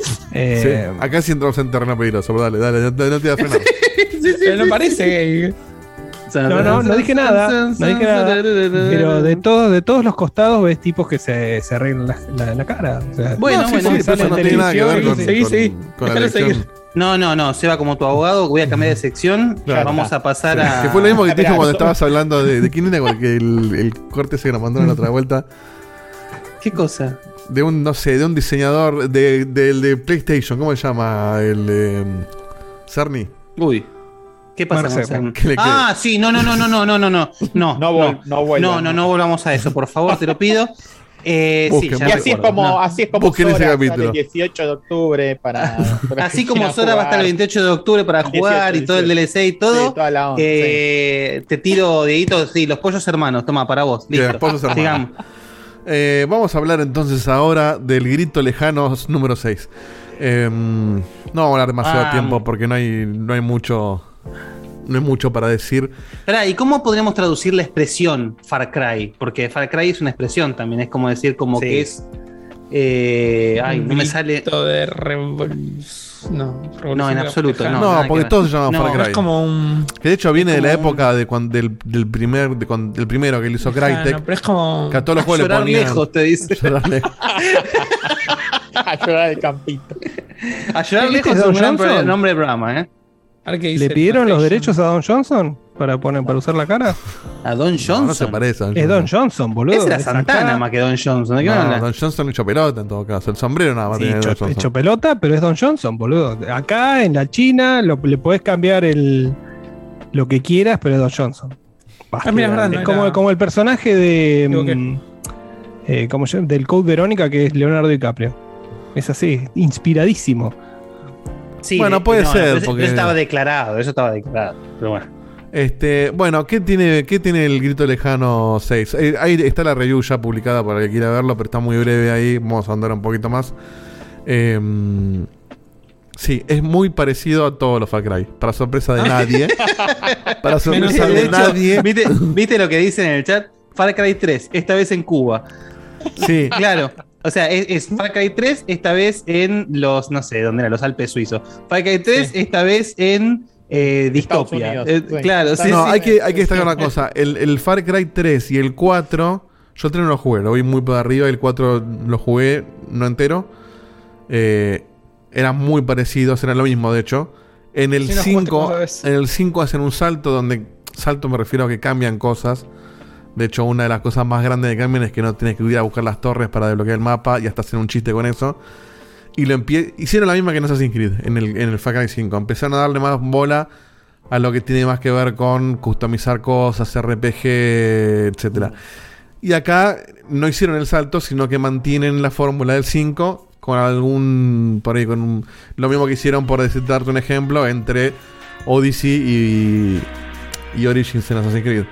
Estaba Eh, por preguntar justamente eso. ¿Cuál, ¿Cuál de los dos te parecía que está ya choreando un poquito más? Eh, ¿En qué sentido? cuanto al mismo juego y cambiando de locación. Es a este que- nivel, ya que, ya que está jugando justamente a las dos si no, últimas iteraciones. si no salía saga. Valhalla, te decía Assassin's Creed. Pero el Valhalla para mí cambia un montón de cosas. Eh, este es el 5 con un par de cosas más. Pero no por eso es malo. El tema, es- yo lo digo en la review. O sea, si vos lo analizás el juego por sí mismo, el juego está buenísimo. No es un 10, pero está buenísimo. Si, ahora, si vos venís jugando todos los Far Cry y estás esperando que cambie algo, y te vas a aburrir probablemente porque es más de lo mismo. O sea, no, no creo que busque cambiar. O sea, la mecánica es la misma. Es un mapa enorme, mundo abierto, con un montón de armas y un montón de vehículos. Todavía tiene el chiche este de que las armas son como que las armas del personaje. no Claro, sé, tenés dos armas. raro. Tenés las armas comunes mucho en el otro igual. y tenés las armas eh, que, que las arman con este Con chatarra. con chatarra. Eh, Sí, igual, no, no sé en este juego puntualmente, eh, pero al menos en los últimos dos que tenés esa- ese, ese feature también y que de repente es parte de la historia que el personaje no tiene cómo atacar y tiene que armar sus armas. No es como otros juegos, no sé, poner el Resistance, que de repente tienes armas distintas y originales en la ejecución. Acá son la misma mierda, pero en vez de tirar un, un, no sé, un clavo, tiras un disco, ¿entendés? Eso es medio choto. Creo que se, se, se valora demasiado y no es tan Ojo, sí. No, no, a ver, bueno como podría ser. no probé todas las armas del juego, obviamente, pero. En Resistance, la verdad que las armas que tienen son muy originales. Que podemos eh, también comprarle con un Ratchet and Clank, ponerle que todas las armas son muy distintas. Sí. Acá es, cierto que es verdad. Este, tenés el, el arma que tiene un clavo, el que tiene un disco, por ahí lo único que cambia es que rebota el disco, pero jo- ponele, ahí la que se veía del disco que es muy divertida, que lo que tira son CDs grabados con Maca- la Macarena. Entonces vos escuchás Ah, qué el tema, Ah, sí, da lo vi, la el te- Trailer. Macarena y cuando tirás es como que salta el disco con cada uno que tirás. Este, Sí, sí. Es un chistecito pelotudo, No, Guille. pero que es Es original. bueno, es bueno, boludo, es bueno. Sí, sí, Este, es bueno. Pero Está eso es sigue trailer saliendo. eso. Sí, sí, Claro, está en el trailer eso, sí, sí. Sí. Eh, después tenés el tema de los acompañantes, que eso lo, lo metieron en el Far Cry 5. Que acá en lugar de ser personas, son todos animales. Entonces tenés al perro chorizo, este, al gallo chicharrón y bueno, y más animales. El- está el, el guapo que es un cocodrilo. Y cada uno tiene sus habilidades. Ponen el cocodrilo va y ataca gente. El, el perro chorizo distrae eh, a los enemigos. Entonces sirve para jugar más stealth, eh, etcétera. Ya se fueron, no se bizarrearon demasiado, se Sí, pasaron sí. de bizarro. Sí, Bueno, igualmente ya en, la anterior mostraron la, la, la bisagra bizarra que querían. Me parece que está haciendo para ese lado. el asunto. Bueno, eso es lo que me pasa a mí. Por momentos se es como. haciendo.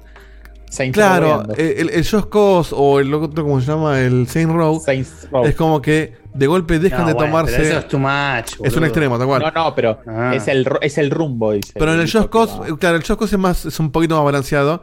Que en un momento dijeron, listo, no nos tomamos en serio, la historia es un lime y el juego es un lime. Y acá es como que está en un, en un equilibrio medio raro. Por momentos tenés estas cosas, como que tirás CDs con la Macarena, o tenés un perro con, con las rueditas atrás que te da ternura. Perro chorizo. se llama chorizo. Pero ¿Por después. qué le causa tanta gracia el perro chorizo? ¿Por qué no le dejan salchicha si es un salchicha? Porque es chorizo, va, Bueno, es más latino. Chorizo.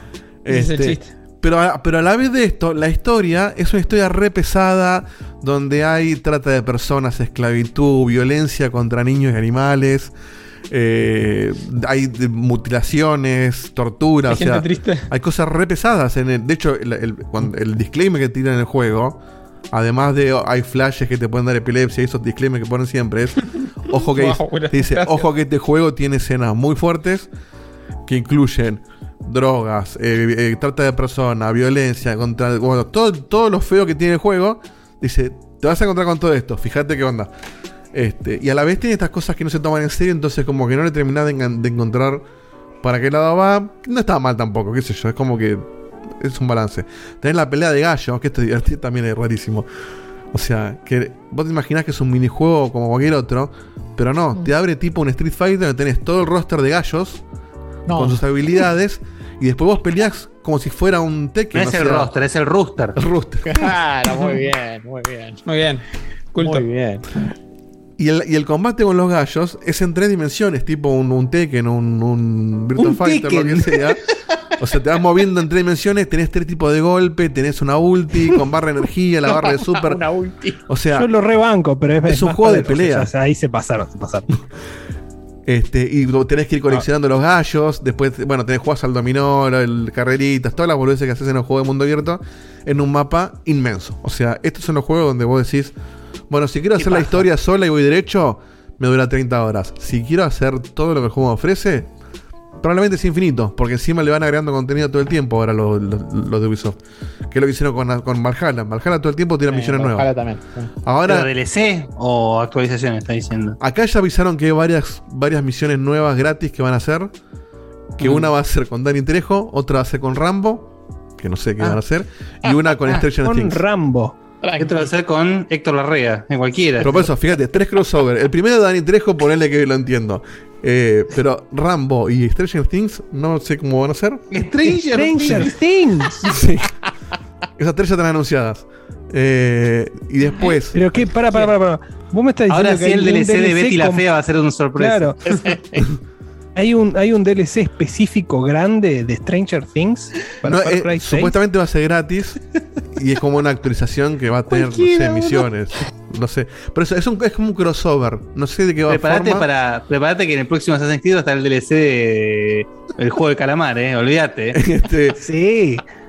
Bueno, a Ubisoft le encanta o meter sea, esos crossovers raros, ¿viste? Haceme un, haceme un Mario Party con el juego de calamar, por favor. Eh, Se llama Fall Guys, se la misma mierda. dale. Este, fíjate Bueno. que en el que en el en el Valhalla ponele tenés armaduras inspiradas en Rainbow Six. No tiene un choto que ver. Bueno, acá como que subieron la poeta y vamos a meter Stranger Things, no sé de qué forma. También hay, hay como no sé si son gratis o pagas también que hay misiones que van a poner eh, manejando a los tres villanos anteriores, al del 3, 4 y 5. Ah. Eh, Mira. Esta está buena, ¿ves? Esa tiene esa barra de visto. super, tiene barra de super los gallos. Sí, sí, sí, lo dije, es dijo, un lo Street dijo, Fighter. lo dijo. Es un Street Fighter. Eh, Es Hijos de puta. Y después también van a meter, como que van a meter desafíos semanales, como que le van a dar un montón de contenido. Entonces, si te gusta el- el- el- la base del juego, no te digo que es infinito, pero casi. O sea, lo, lo vas, a, lo vas a soltar cuando te aburras y no cuando se te acabe. De, de- de Que alguna puede manera. ser a los 5 minutos o a. Sí, tal cual. Puede ser a los 5 minutos o puede ser a las 60 horas o, o no, no sé. El juego además se puede ¿Quién jugar cooperativo toda la campaña. Eso está bueno, Eso está bueno. Ah, mira. Eso está muy Eso- bueno. Eso en PC es una fiesta. En el, en el 5 en el 5 ya estaba, yo no, no lo probé en el 5, Ujú. en el 6 menos lo pude probar porque ni siquiera se conectaba a los servidores eh, hasta, hasta que salga mañana. Sí, ¿qué tal Giancarlo? ¿Cómo lo viste al negro? ¿Es el mismo personaje de siempre? Sí. Es el, es el, el- el- el tipo, como, dije- como decía Guille, en el que te habla bajito, calmado, siempre en, en control. De hecho, vi un video del tipo o una nota que le hicieron al tipo donde él le daba consejos a los actores de voz que lo iban a doblar en español, el juego, explicándole, bueno, el personaje tiene que hablar Es un genio, el tipo. siempre manteniendo el control, calmado, como que le pasaba los tips de su personaje. Pero el tipo es un actorazo, eso no, no, no hay duda. Eh, No, es no. el mismo personaje, ¿eh? es Gus Fringe o es el de Star Wars, que no me acuerdo el nombre. Sí, Es ese personaje, pero acá O el de The Voice. la o el de The Voice, tal cual. La historia es una, una- una isla ficticia que eh, tras una serie de revoluciones Baku. terminó, terminó en un bloqueo eh, y una familia de dictadores gobierna hace décadas y nadie los puede sacar. Claramente esta hace referencia a Cuba, de hecho toda la música que suena es toda música cubana. este y bueno, y tiene esto que también inspirado en, en- en- justamente en Cuba, de que todas las- se- se- hay mucha chatarra, se arreglan con lo que tienen y, y- y una cosa que está bueno que, que no tenían ningún otro Far Cry es que hay como varias Que acá puedes sacar Eh, tarjeta alimentaria. hay, hay DLC varias de Argentina. DLC de Argentina. hay, hay regiones como más urbanizadas, o sea, tipo pueblos o ciudades chiquitas, que en ningún Far Cry había eso. Si los Far siempre eran en medio de la montaña, en medio del bosque. El 5 tenía como lugares más poblados, pero eran tres casitas. Eh, acá tenés como, como barrios donde hay edificios y hay como. Te, te cambia un poco más el setting, que eso está bueno. Sigue siendo un cambio menor, por supuesto. Eh, pero nada, no, no, no, no, no- hay mucho para agregar que no se sepa ya. Eh, es un Far más. Además que lo mostraron hasta. Lo mostraron hasta el cansancio y no tiene muchos cambios, sino que es la continuación. Es como si yo te, te dijera GTA 4 o GTA 5. Y sí, tiene cambios, pero la base es la misma. Eh, esto es lo mismo. Para mí es el mejor No, Far Cry. pero esto es menos todavía.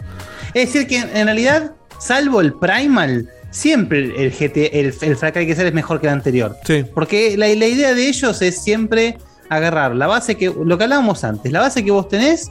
Y subir la apuesta. Claro, y subir la apuesta. Y subir la apuesta, y subir la apuesta, y subir la apuesta. Y cambiar el setting se a un lugar totalmente distinto. Pero con la misma base. Siempre tenés el- el- lo que yo llamo el malo de Ubisoft. Que eso pasa en todos los juegos. Lo, lo ves en el The Division también. Que, que es el malo, súper malo. Que le encanta ser malo y no sabes por qué es malo. Pero es re malo. Siempre son psicópatas. Sí, sí. Claro, y como que va- lo llevan siempre al límite.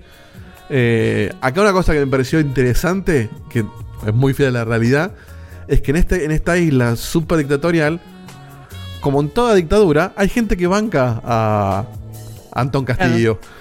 y que le dice, no, Castillo vino a hacer las cosas que hay que hacer. eh, la típica que, bueno, los milicos, bueno, la, la- la ves ahí también. una palabra para esa gente. Entonces, no, no es que estás. Empieza con Z y termina con. No es que está todo el- toda la región luchando contra un dictador, porque se caería solo. Sino que estás en un lugar dictatorial donde hay gente que banca eso y hay gente que no. Y obviamente. Pero el juego es matar a esa gente igual. y vos sos, vos sos un revolucionario que en realidad no, no sos un revolucionario. Vos te querés escapar a Miami y en el medio de tu escape se pudre todo y la, y la revolución te dice, bueno, quédate con nosotros a pelear porque tu país te necesita. Este, que de ahí, de hecho, hay un easter egg que no lo voy a spoilear. Pero en el momento, en la misión esa donde te dicen, bueno, venite con la revolución, vos te puedes ir en el barquito y rajar. Y como que el juego termina ahí con un final súper anticipado donde vos no te metes en la, en la lucha y véanlo si quieren después. O sea, es el final con más sentido. Sí, cual, como que- Porque el chabón, el, el- el chabón o la mina, depende de lo que vos elijas, como que no quiere saber Ah, nada. ¿puedes con elegir el, el sexo? Sí, elegís el, el sexo. Es la única forma de ganar es irte a Miami, básicamente. Que- Y el- claro, el personaje quiere rajar a la Sí, mierda. mene- ¿Cuánto menemismo? ¿Cuánto menemismo? Es un mensaje muy menemista ese, ¿eh? Porque, porque está todo, está todo re podrido en este lugar. El chabón dice: Yo me voy a la, me voy a la goma. Y justa, bueno, la escena es el barquito que se ve en los trailers, en la primera escena. Es justamente: se están escapando eh, para Miami. Los intercepta Castillo y se pudre todo. Entonces el chabón termina Sí, de vuelta y- en la isla. Y si haces ese final que se va a Miami, en los créditos sale un titular que dice se fue a Miami a vender panchos y ahora es millonario, una cosa. Ahora puedo ahorrar. Claro. Y lo último que esto, ojo, esto no es un dato menor. Tu personaje tiene, además del aspecto de que vos le ves la cara en las cutscenes o en algunos lugares donde te ponen en tercera persona, Ah, sí, sí. tiene voz y participa en las cutscenes. En, la- en los anteriores vos sos mudo. Ah, la Claro. típica JRPG donde la gente, donde todo se desarrolla y vos no dices una palabra y no entendés cómo la gente te entiende. Acá el personaje interactúa, tiene voz, de hecho hay un actor de voz para hombre o para mujer, según lo que vos elijas. Tiene sentido. La, el- la- la actriz que hace mujer me parece que actúa mejor. O sea, recomiendo jugarlo con, con voz femenina. Eh, Pero eso es igual de fuerte. entonces como que le da un poquito... Uy, uy, uy. Fuerte. Uy, uy, uy. Estamos hoy, ¿eh? Uy, uy. No, no, no. Este, No, de ninguna forma. Esos chistes no se hacen, gente. le da un poquito más de onda a la narrativa porque ya como que tu personaje tiene un... un- o sea, te, te mete un poquito más en la historia porque tu personaje hace algo. O sea, no, no sos una cámara con un arma, sino que sos una persona que tiene una voz, una, una personalidad y, Una y- cámara con un arma. y que lo ves interactuar con, lo- con los cosos. Este, así que nada, no hay En mucho el- más para decir. En el chat dicen, con respecto a lo de, a lo de Miami, Far Cry 6, Mirta's Advice. Tarado, eso. Recomendado, yo le puse 8. Para mí- no, la verdad que no sé cuánto está el precio, eh, pero debe estar como el juego de Ubisoft. Sí, no. Barato sí. no está. Está a poquito, 60 ocho. dólares en, la- en consolas. En ¿Me pusiste Xbox- 8 porque lo pensabas o para poner 8.5 para hallarme la contra? ¿Cuál es la posta? Acordate No, no, que le el puse 8.5 8 es porque el lo 7 de pensaba. Facu. Igual el, entre el 8 y 8.5 para mí casi no hay diferencia, así que hubiera sido lo mismo. Pero no, para el mí es un 8. 8.5 es el 7 de Facu, el, el 9.2 es un 8, 9.7 es un 9 y el 10 es el 10. Es un lindo juego, no, no, a ver, no, es. Ni en pedo es lo mejor del año, pero ni en pedo es un juego malo. O sea, acá Diego te me diría que está cansado de que Ubisoft copia mecánicas. Entonces yo lo que le respondo a Diego te Y después se juega do- dos días seguidos al Riders de Pablo. Bueno, bueno, sí. si, lo va- si lo vas a jugar comparando a los otros Far Cry, y sí, le vas a encontrar un montón de similitudes. Después, eh, si te gusta, te divierte eso o no, eso es otra charla. Bueno, pero El juego en sí mismo que- funciona. claro, es cuestión de la gente que si vos querés jugar esto, debe ser el mejor exponente de esto. Es, Es como, así de sencillo. cual, es como que te diga, y si jugás al New Super Mario World o jugás al el New Super Luigi World, y bueno, sí, son todo lo mismo. Lo que cambia No. es. Eh, o Mario. O, o te pongo un, ejemplo un poco más, más aislado: Mario Galaxy o Mario Odyssey. Hay un montón 2. de diferencias, pero la base es la misma. Bueno, lo que tiene Far Cry es que, la- es que las diferencias son más notorias y que sacaron este 6 ya de estos. Entonces, bueno, si jugaste los 6 es porque te gusta mucho Far Cry, jugalo. Si, Ah, pero sos el fan número uno. este, yo jugué solamente, yo entero jugué solamente el 5, y jugué el 4 por la mitad y el 3 no lo jugué. Y a mí me gusta. ¿El me 2 no lo jugaste? El 2 lo jugué un poquito en. Sí, lo jugué un poco, pero no. No sé por qué no, no lo terminé. Estaba bueno el 2. Estaba bueno. El 2 estaba muy bueno. Este. 4600 en el Ubi Store, dicen. Epa, ¿qué rompimos? Y lo que tiene es que. Es, no, está bastante barato. Es la gran Ubisoft, que sobre lo que las cosas que aprenden van desarrollando. Entonces, en el 2 pusieron eso de la, la física de que las cosas se prenden fuego y se expande el fuego. Eso lo pusieron en todos los juegos de Ubisoft después. Este, acá pasa lo mismo, acá metieron un caballo. Vos podés andar a caballo. ¿El caballo anda bien? Sí, el caballo anda bien. El próximo porque- de Division tiene un caballo. porque aprendieron en Assassin's Creed que el caballo tiene que andar bien. En Assassin's Creed 3 el caballo era, eh, eh, era un cáncer. No, no, no, no podías subirte un caballo. Ahora el caballo funciona, está bueno, entonces lo metieron. Entonces, qué sé yo, es divertido. Si, si, si te gusta Far Cry, no, no te vas a decepcionar. Si no te gusta Far Cry, no te va a gustar tampoco porque no cambia nada. Y si tenés curiosidad, es Bueno. un open world muy, muy enorme con un shooter interesante. Con cosas para hacer en Cuba. Con cosas para hacer en- y tal cual, en Cuba. La música está buenísima. Bueno, bueno yo, yo creo que, que- que- que está bastante claro el hecho de que Ubisoft lo, lo que hace es te crea una premisa que generalmente son premisas muy buenas. La, la- la premisa de Assassin's Creed es espectacular, la premisa de Far Cry es muy buena y así con todo lo que hace Ubisoft. Ahora, después le exprime hasta el recontra media cansancio. Pero por supuesto, yo imagino la gente de Ubisoft no es boluda, hay un estudio de mercado y seguramente eh, la gente que juega Far Cry quiere más Far Cry. Ya está. El último hablar. Far Cry hace cuánto salió? ¿Dos años? ¿Tres años? Y salió, sí, en Play- dos años, por lo menos dos, tres años, sí. Bueno. Esta- hay- capaz hay gente que, que quiere terminar un Far Cry y empezar automáticamente. Es como lo- los, los, los fumadores compulsivos, pero con Far Cry, digamos. Ahora. Sí, aparte, entre Far Cry y Far Cry te sacan Assassin's Creed, te sacan un Division, Pero bueno, pero fíjense, fíjense lo que les digo. En el caso de Assassin's Creed, cuando ya la cosa no daba para más, hicieron un cambio importante, Sí. digamos, guste o no, lo hicieron. Entonces yo creo que Ubisoft en eso lo tiene muy claro. Y, y como, como les comentaba la otra vez a los chicos, yo un día fui a buscar a mi hija al jardín y en la entrada del jardín había dos padres hablando de, che, ¿te viste el nuevo Far Cry? O sea, claramente están llegando... Y tarjeta de checkpoint. No. Bueno, y no- No por eso, conocí un ridículo. no es joda que hayan puesto un actor que es medio el actor del momento, uno de los actores Claro, del momento. por ahora. supuesto. Claro, sí, no es casualidad. Por supuesto. Porque los No, otros no. actores eran buenos, los villanos siempre, de hecho, fíjate que el villano está en la tapa del juego, siempre. Eh, siempre fueron buenos Es los villanos, clásico. pero no son conocidos. O sea, ¿Cómo no? En el 4 estaba Flavio Mendoza. pero conocemos nosotros nada más. Acá pusieron. El Aquadance. Acá es el juego de Giancarlo Espósito. Ya, ya le- est- están apostando fuerte al, al- al personaje del villano, obviamente, y a, y a llegar a todo el mundo. Este, tiene, tiene un buen valor de producción. El juego encima, aparte, yo lo jugué, lo jugué en PC en una versión anterior al parche día 1, que en el, en el Mm. comunicado de prensa avisan que va a haber un parche que sale mañana con el juego. Y en el 5 es Fariña, dice. Y lo sentí, Fariña, es verdad. Muy bien. Y, Nunca lo había visto y no puedo dejar de verlo. y cu- curiosamente, a pesar de lo que mucha gente dice Ubisoft, Ubisoft, no me encontré con, con- con errores. O sea, me crucé con un. Dos veces me creyó el juego, pero me creyó en momentos No justo después de grabar. jamás el Unity. Nunca Tal le perdonaron el Unity. Este, ya Ubisoft no, no, no la caga con eso. Y, y encima es un juego donde podés tener bugs a lo loco, por, por lo que es. Y incluso con antes del parche ya anda bastante bien. Se ve bárbaro, tiene ray tracing, tiene todas las pelotudeces que te gustan visualmente. Así que, nada, den una oportunidad. Bueno. Este, y si, Interesa, y si les parece caro ahora, aguanten porque Ubisoft siempre pone una oferta. Sí, cuando, saca- cuando sale el nuevo tanque, a los tanques anteriores lo baja de precio. No, no, no tarda Sí. mucho en poner ofertas. Y si, y si realmente son muy pacientes, se compran la versión con todo el DLC, todo Sí, pipí cucú y listo. Este juego el año que No. viene va a estar por lo menos un 30% menos. Tranquilo, Sí. tranquilo. Sí, 30, totalmente. 40 y hasta 50 te diría. Pero bueno, para- antes de pasar a un corte y dar lugar a la, a la próxima gran sección del programa, te diría, ¿hacemos cafecitos? ¿Hacemos Hagamos. un, Cafetemos, Vivaldi, cafecito? cafetemos, no, para que cierro el Ujú. BTC y vamos a poner unos Vivaldis. tiqui, tiqui? Y dice. Entrar, carpeta. Vivaldi, música clásica. Ahí está. Y dice así: vamos a refrescar para que caigan los nuevos. Cafecito. Tuvimos contacto Ay, pobre del que mandó.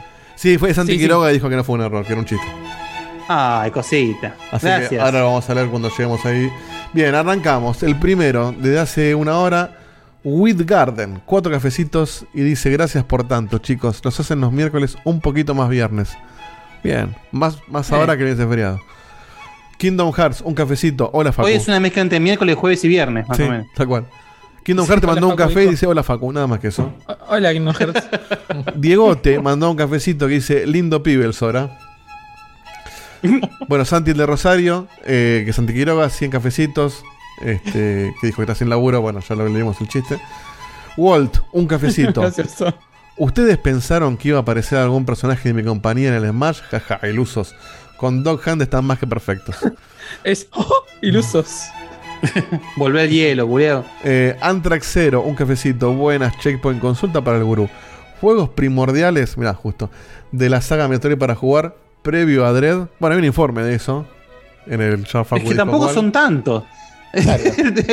No, no, no es difícil enumerarlo. No, bueno, él habla del, del Dread, por ahí lo- los que no son el- eh, los Prime, ponele. Claro, bueno, sí, está bien. los- y, y escapar del Federation Force. Pero Claro. sí, en es- realidad, todos los. O sea, la respuesta más fácil es todos los Metroid menos los Prime y la Deren. Listo. Claro, exactamente. Y si no tenés ganas de jugarlo, si querés ver la historia, ya sabes, 6, eh, Stage 6, level 9, tenés el informe de Guille. El Super Metroid es obligatorio si jugás videojuegos, no si quieres jugar Metroid. O sea, Ese lo, ese lo voy a hacer algún día, ese lo voy a hacer. Después del Dread, porque si no, no arranco más el Dread, pero lo, lo voy a hacer algún día. Z, Z Román, un amigazo, siete cafecitos y pone un café para cada uno, incluso para Diotti y Marco. Colgué, pero es para agradecerles todo lo que hacen y en particular porque me hicieron compañía el día de la elección que pensé que iba a ser 10 minutos y me comí casi dos horas, pero checkpointando Ah, de forma la pasé genial. Eh, gracias, un abrazo. Gracias a vos, Z. Sam Ported Bridges nos manda un cafecito que dice: Así que extrañé las internas, Dieguito. Habla cuando te enseñé filosofía. Ja, ja, ja, ja, ja. Me intriga, me intriga saber quién puso este. Este, difícil saberlo, ¿no? Porque acá no tengo el mail. Eh, solo un momento nos Son manda fuertes, un eh, son cafecito. fuertes. Este, este, este nos sigue, eh, conoce el lore. Eh, solo un momento nos manda un cafecito que dice, flaco, fíjate bien lo que vas a decir porque te puedo llegar a dejar un pibe. No sé eh, en referencia a qué momento fue esto. duro. Porco, un cafecito. ¿Se puede pagar con cafecitos para que me pases un audio de poco más de un minuto a 1X? Y está bien. supuesto. Está bien, está bien, sí, porque a vos te lo dejo. Mándalo. Por dinero. Pero pará, pará, dijiste poco más de un minuto. Tenés hasta un minuto y medio. Si no, ahí sí te lo subo. Ah, ¿Y si son 200 cafecitos? O sea, cada cafecito. Cada por 200 cafecito. cafecitos te- se tatúa tu programa en la verga, boludo. obvio. o sea, olvídate. Cada cafecito te habilita 30 segundos más de audio sin censura. Ay, no, no, Eh, lo acaba de cotizar, lo cotizó Sí. así Sí, sí, on the sí. go, ¿viste? Entró a regular ahí. Y el último cafecito, que se lo manda, quería aportarle uno a los viejos, ese es el nombre. Dice, ¿cuál es la diferencia entre un huevo blanco y uno colorado? No Tengo el remate, pero no sé si alguien lo quiere decir. Sí, obvio, ent- entiendo, sí, sí. 17 rascadas. Y termina con No. puto el que lee. Ese es Ernesto. Es- no me yo pensé que si Ernesto, pero Ernesto no sé si pondría plata para decir esto. Me mandaría un WhatsApp o me mandaría un chat, lo que sea. La- la- Lo bueno, para la próxima. lo filtrás por eso. Aparte la próxima pone a los viejos, así- alejándose él de, de no ser un viejo, no sé, no. Claro, no. Para la próxima que hagan esto, el remate tiene que venir otro cafecito diferente. Claro, tal cual. Bueno, eso fue todo. Este, si quieren vamos a una tanda y... No, una tandita. Una pregunta para Guille, que la quería decir hace mucho y no me acordaba, y bueno, no me acordará. Este es el momento, seguramente. Sí, Sí, obvio. Em, por supuesto. Antes la, música, la la música de los jefecitos, no me sale el nombre, ahora se quejan, no soy, no soy tan boludo. Vivaldi, la primavera de Vivaldi. En el Mega, en el Mega Man Legends 2, cuando vos Ay, no. llegás, a, cuando te bajás del barco que estás en el hangar del barco gigante, ¿no suena esta, esta misma música? Porque yo la, la tengo de chiquito de ahí y la estuve buscando en internet y no la encuentro, pero tal vez vos te acordás del Mega Man Legends 2 y no podés decir o ahí No, en en, el chat. abso- en absoluto. ¿No te acordás Bueno, no sí, no, es- no me acuerdo qué sonaba cuando había barco mucho- me parecen dos. O sea, no- Había mucho, hay, mucho- para el hay camino. mucha música Pregunta el clásica camino. vueltas escondida de muchos juegos. Eh, no pero- creo que suene la primavera de Vivaldi. No creo. Pero puede tengo- ser. tengo Puede ser, porque no paga derechos. Pero que- pará, pará, eh, Facu, eh, la tenés Ujú. presente porque está en 100.000 dibujos animados. Sí, sí, boludo. pero. Pues, Es como el del despertar. Cuando despiertan ahí, siempre hay temas clásicos. No, sí, sí, sí, sí, sí, sí. Bueno, vamos a una tanda que tengo que ir al baño y seguimos un ratito. Sacudir, sacudir. Nos vemos en un minuto. Nos vemos. Que más me llamó del juego de Voice of Cards es justamente que me hace acordar muchísimo al Drakengard. Y el Drakengard, como ustedes saben, es medio como mi placer culposo porque los tres juegos son malísimos, pero a mí me encantan y me los jugué a todos.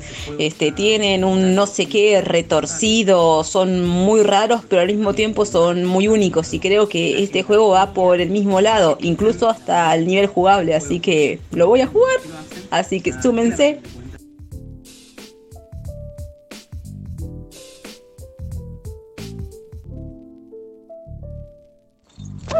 Hola checkpointers, Leandro Grajari les habla desde mi casa.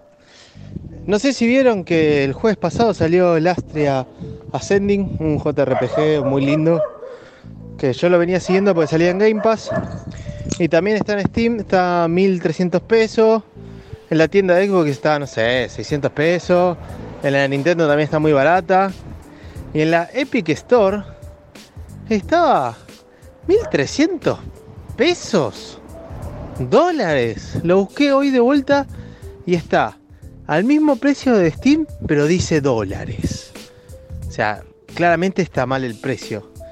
¿Se vendrá Epic en pesos? Ahí en el chat está la foto. Saludos. Y una aclaración, si bien yo sé que Epic está regionalizado, no es tanto lo mismo que esté en dólares regionalizado que, que en pesos regionalizado. Porque un juego que está 5 dólares, en enero te sale un precio y en diciembre te sale otro. Un juego que está a 500 pesos, si está a 500 pesos en enero y en diciembre, te termina saliendo mucho más barato gastarlo en diciembre. O sea, es como que cuando los precios no se actualizan, en pesos terminás ganando un montón, como lo que vemos en Steam. Y si quedan en dólares, bueno, se va actualizando, siempre van a ser 5 dólares.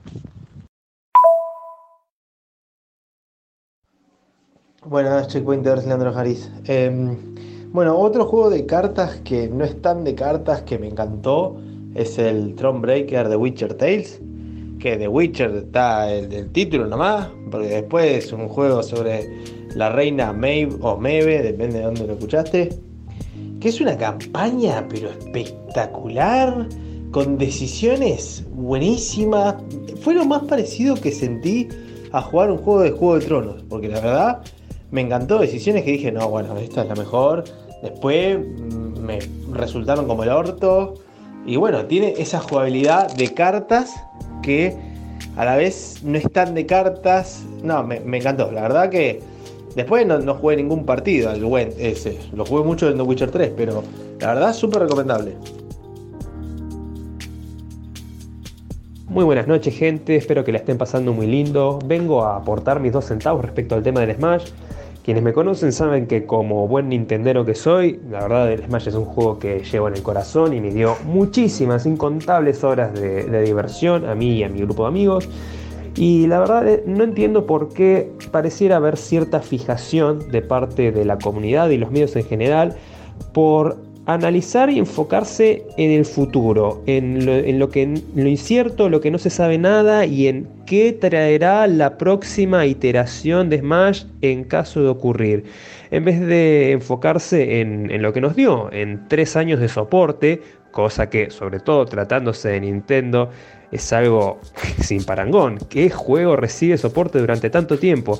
Eh, y más allá de que algunos de los anuncios en particular eh, no hayan sido la gran cosa, no, no, a todo el mundo le gustaron todos los personajes, no se le da la importancia que, que que se, se, le daría. En vez de enfocarse en lo que tenemos, se enfoca la gente en lo que mmm, tal vez nunca exista en el futuro. ¿Cuál creen que pueda ser la causa de esto?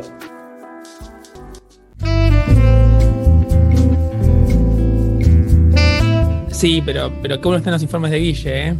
¿Estás loco? Los de Beto son mil veces mejores. Bueno, no me vas a venir a comparar. No discutan más, porque les traemos los, los informes, informes primordiales.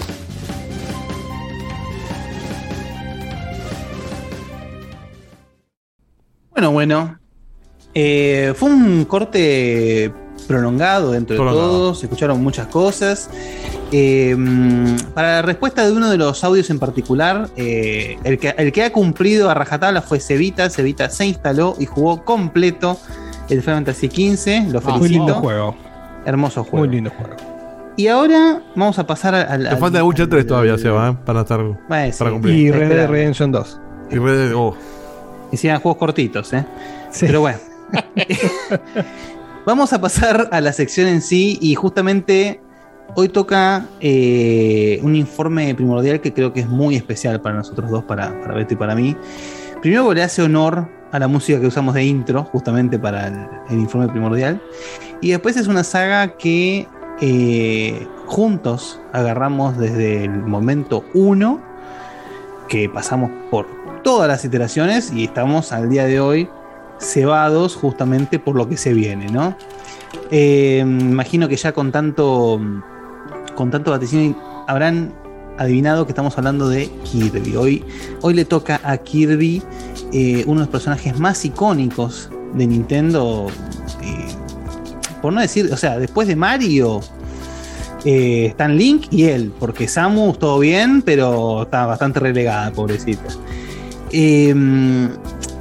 Para, para los que no saben, justamente Kirby, además de ser uno de más icónicos, es uno de los más viejos de Nintendo, junto a, a Pete también, ¿no? Eh, pero bueno, Pete, como saben, eh, sacó tres juegos y muchas gracias, pues siga, siga participando. Eh, sin embargo, justamente hoy hablamos mucho de nuestro querido Sakurai, Masahiro Sakurai e Iwata, que han sido, bueno, Sakurai fue el creador de Kirby, fue el diseñador principal, e Iwata fue el que programó el primer juego de Kirby. Vieron que el tipo sabía algo de código. Eh, hace poquito, A mí me salió- mata, no- yo no me acuerdo. la, la simpleza de cómo desarrollas un personaje con tanta personalidad que en realidad es una pelota con manitos y patitas. Bueno, el diseño en realidad es casi un error porque era eh, porque Sakurai lo usaba como placeholder cuando estaba diseñando, pero parece que gustó y quedó. Y después, hace poco se popularizó en estas películas, estos documentales que salieron de, de la historia de los videojuegos, no me acuerdo cuál fue en particular, que el nombre Kirby viene del abogado, que del Ah, abogado John Kirby, que les dio una mano tremenda a Nintendo cuando tuvieron el juicio con Universal por Donkey Kong. De hecho, ¿no lo trajiste vos en el ganando. informe hace un montón? ¿Eso? No, puede ser que cuando hablé de Donkey Kong, pero no lo recuerdo. Yo sé que ahora está más popularizado ese, ese hecho por esta. Este, Fue una trivia. Sí, lo, lo mencionaste, ¿eh? Lo mencionaste. Puede ser, puede ser, en puede ser. Sí, en la época de. Medrano, te digo. O sea, me, me suena haberlo descubierto Sí, sí, acá en sí. Checkpoint. Sí, digo tantas boludeces. Pero bueno, sí, puede ser, tranquilamente. Pero, pero bueno, repito que no me acuerdo cuál de los dos eh, documentales, porque salieron uno que era una serie en Netflix, ¿era? Y la otra que creo que estaba en Amazon Prime, que era una, un documental, una peliculita, digamos, no me acuerdo cuál de los dos. Sí, en la de Netflix. En la de Netflix me lo En la de. Netflix, ok. Sí. Pero bueno, más allá de, de los, de los de datos históricos, eh, esto creo que hay mucha anécdota, va a haber mucha anécdota en este informe. Voy a empezar con una que vamos a empezar a hablar del primer Kirby, ¿sí? El Kirby que sale en el año 94, ¿verdad? Estamos hablando año 94. 92, 92, más perdón, perdón, 92 para Game Boy. Game Boy, blanco y negro. Voy a empezar a contarles que yo me entero de la existencia de este juego y del personaje Kirby. Es imposible que adivinen cómo me entero. Es decir, si yo les digo adivinen dónde me llega la información, Tira una pista, una. No, no, es que no, posta que no. No sé cómo Ah, es decirles una pista. Es imposible. Me entero, lo veo y me enamoro de lo que se muestra en El Gran Juego de la Oca con Emilio Aragón. Oh. Si, si ustedes. la cara de Diego. Había en un momento. Justo iba a yo tirar que- eso. Sí, claro, por supuesto. Yo Puta madre. me acuerdo estar viendo. Me acuerdo estar. ¿Qué pasó? ¿Por qué No, estás no, estoy acomodando ¿No el te gusta Kirby? Estoy comando Ah. el zoom y no, y no, no me Cortó un stream. El juego de la Se Oca. cortó un stream. Entonces, yo me acuerdo estar viendo el juego de la Oca, ahí, esa Ahí cosa de, de- bien de viejo choto. Y, y en un momento el conductor Emilio Aragón agarra, se va a una esquinita y había un gordo disfrazado de Kirby. Y que estaban promocionando el juego. Y te mostraban, viste, videitos, qué sé yo. Y yo digo, che, esto es, esto es precioso. Por supuesto, estamos hablando de una 90 época y pico. donde. 92, 93. 92, 92. Sí, Estamos 92. hablando de un platformer básico, ¿no? Que en esa época el platformer era básicamente el- uno de los, de los géneros reinantes, ¿no? Por no decir el predilecto. reinante. Entonces, justamente eh, ve- veo eso digo, che, qué cosa, se lo comento, che, Beto, mira, no sé qué cosa. Y creo que vos, fue, sí, vos, vos lo compraste el juego ese. Sí, de hecho me lo, me lo compraron. eh, y fue uno de los primerísimos juegos de, de Game Boy, Sí. porque. A nosotros no, tuvimos la suerte de que nos regalaron el Game Boy al mismo tiempo, a Guille y a mí, recuerdo, con el Super Mario Land 2. Y, mm, este, y, y ahí al toque empezamos a descubrir un poco más y con esta anécdota que cuenta, que cuenta Guille, medio que empezamos a, a, co- a- a conect- Creo que el, el Game Boy fue la plataforma que, miren la que voy a tirar, ¿eh? que terminó de, de que, que- que terminó de iniciar un enlace de amistad que tenemos con Guille y que no se quebrantó hasta el día de hoy. Porque, porque se dieron todas las condiciones. Estábamos entre los 5, 6 años, 4, 5, 6 años de edad, en esa transición donde uno ya gana conciencia de los vínculos que tiene, que habíamos compartido quizás un poco, o que estábamos compartiendo, quizás un poco más esporádicamente eh, el descubrimiento de los videojuegos con el Family y demás, pero creo que el Game Boy, no sé Guille si coincidís, fue como un nexo entre nosotros que, por supuesto, profundizó el nexo de los videojuegos que no se rompió nunca y que además nos llevó a estar en contacto con, con más frecuencia. Coincide, como digo, con el crecimiento de, de- Claro. de dos niños, digamos, que, de- que- que empiezan como a, a ser conscientes de esa relación entre primos. Y, y- y bueno, de, alguna manera el Game Boy fue como uno Claro, de, los, pasa que- de los nexos, ¿no? Y, y- y Que bueno, después se terminó de, de- de cementar, creo, la- el, el moño con el Pokémon, ¿no? Imagínense, sí. bajo, bajo esa premisa que acaba de exponer Beto, imagínense cuando llega el Pokémon y cada uno compra uno, lo empezamos a cambiar los bichos, empezamos a cambiar estrategia Claro. y se fue toda la verga. Así no, terminamos. Olvídate, olvídate, en todos esos, esos, esos años, este, y, y que Pero bueno, pero también en lo- el 90 y pico. claro. El, el Pokémon este, fue como un, un tema de conversación recurrente que después obviamente se fue, se fue forjando con muchísima más profundidad eh, y no solo obviamente en la temática de videojuegos sino de la vida en general y, y ya te digo, yo recuerdo el- el- el- los momentos o las, las- las primeras veces que jugamos al Game Boy, ya sea juntos o por separado, yo las tengo grabadas. Yo Sí. les puedo decir la primera vez que jugué al Game Boy, dónde estaba, en qué momento, en qué posición y Sí, todo. el, el Game Boy, el- el Game Boy ha sido. Porque aparte, encima, bueno, nosotros eh, teníamos la costumbre, nuestra, nuestra familia siempre tuvo la costumbre de hacer la típica, eh, el típico almuerzo dominguero, digamos. Pero en el caso de nuestra familia lo hacíamos afuera, íbamos a comer afuera. Entonces, como por supuesto, como supuesto, imagínense irse a comer afuera a los 6, 7 años, un embole categórico después de que termina de comer. Eh, la Game Boy era, imagínense, nuestro mejor amigo. Entonces, infaltable, ¿eh? infaltable. Llevábamos la bolsita con la Game Boy y los juegos.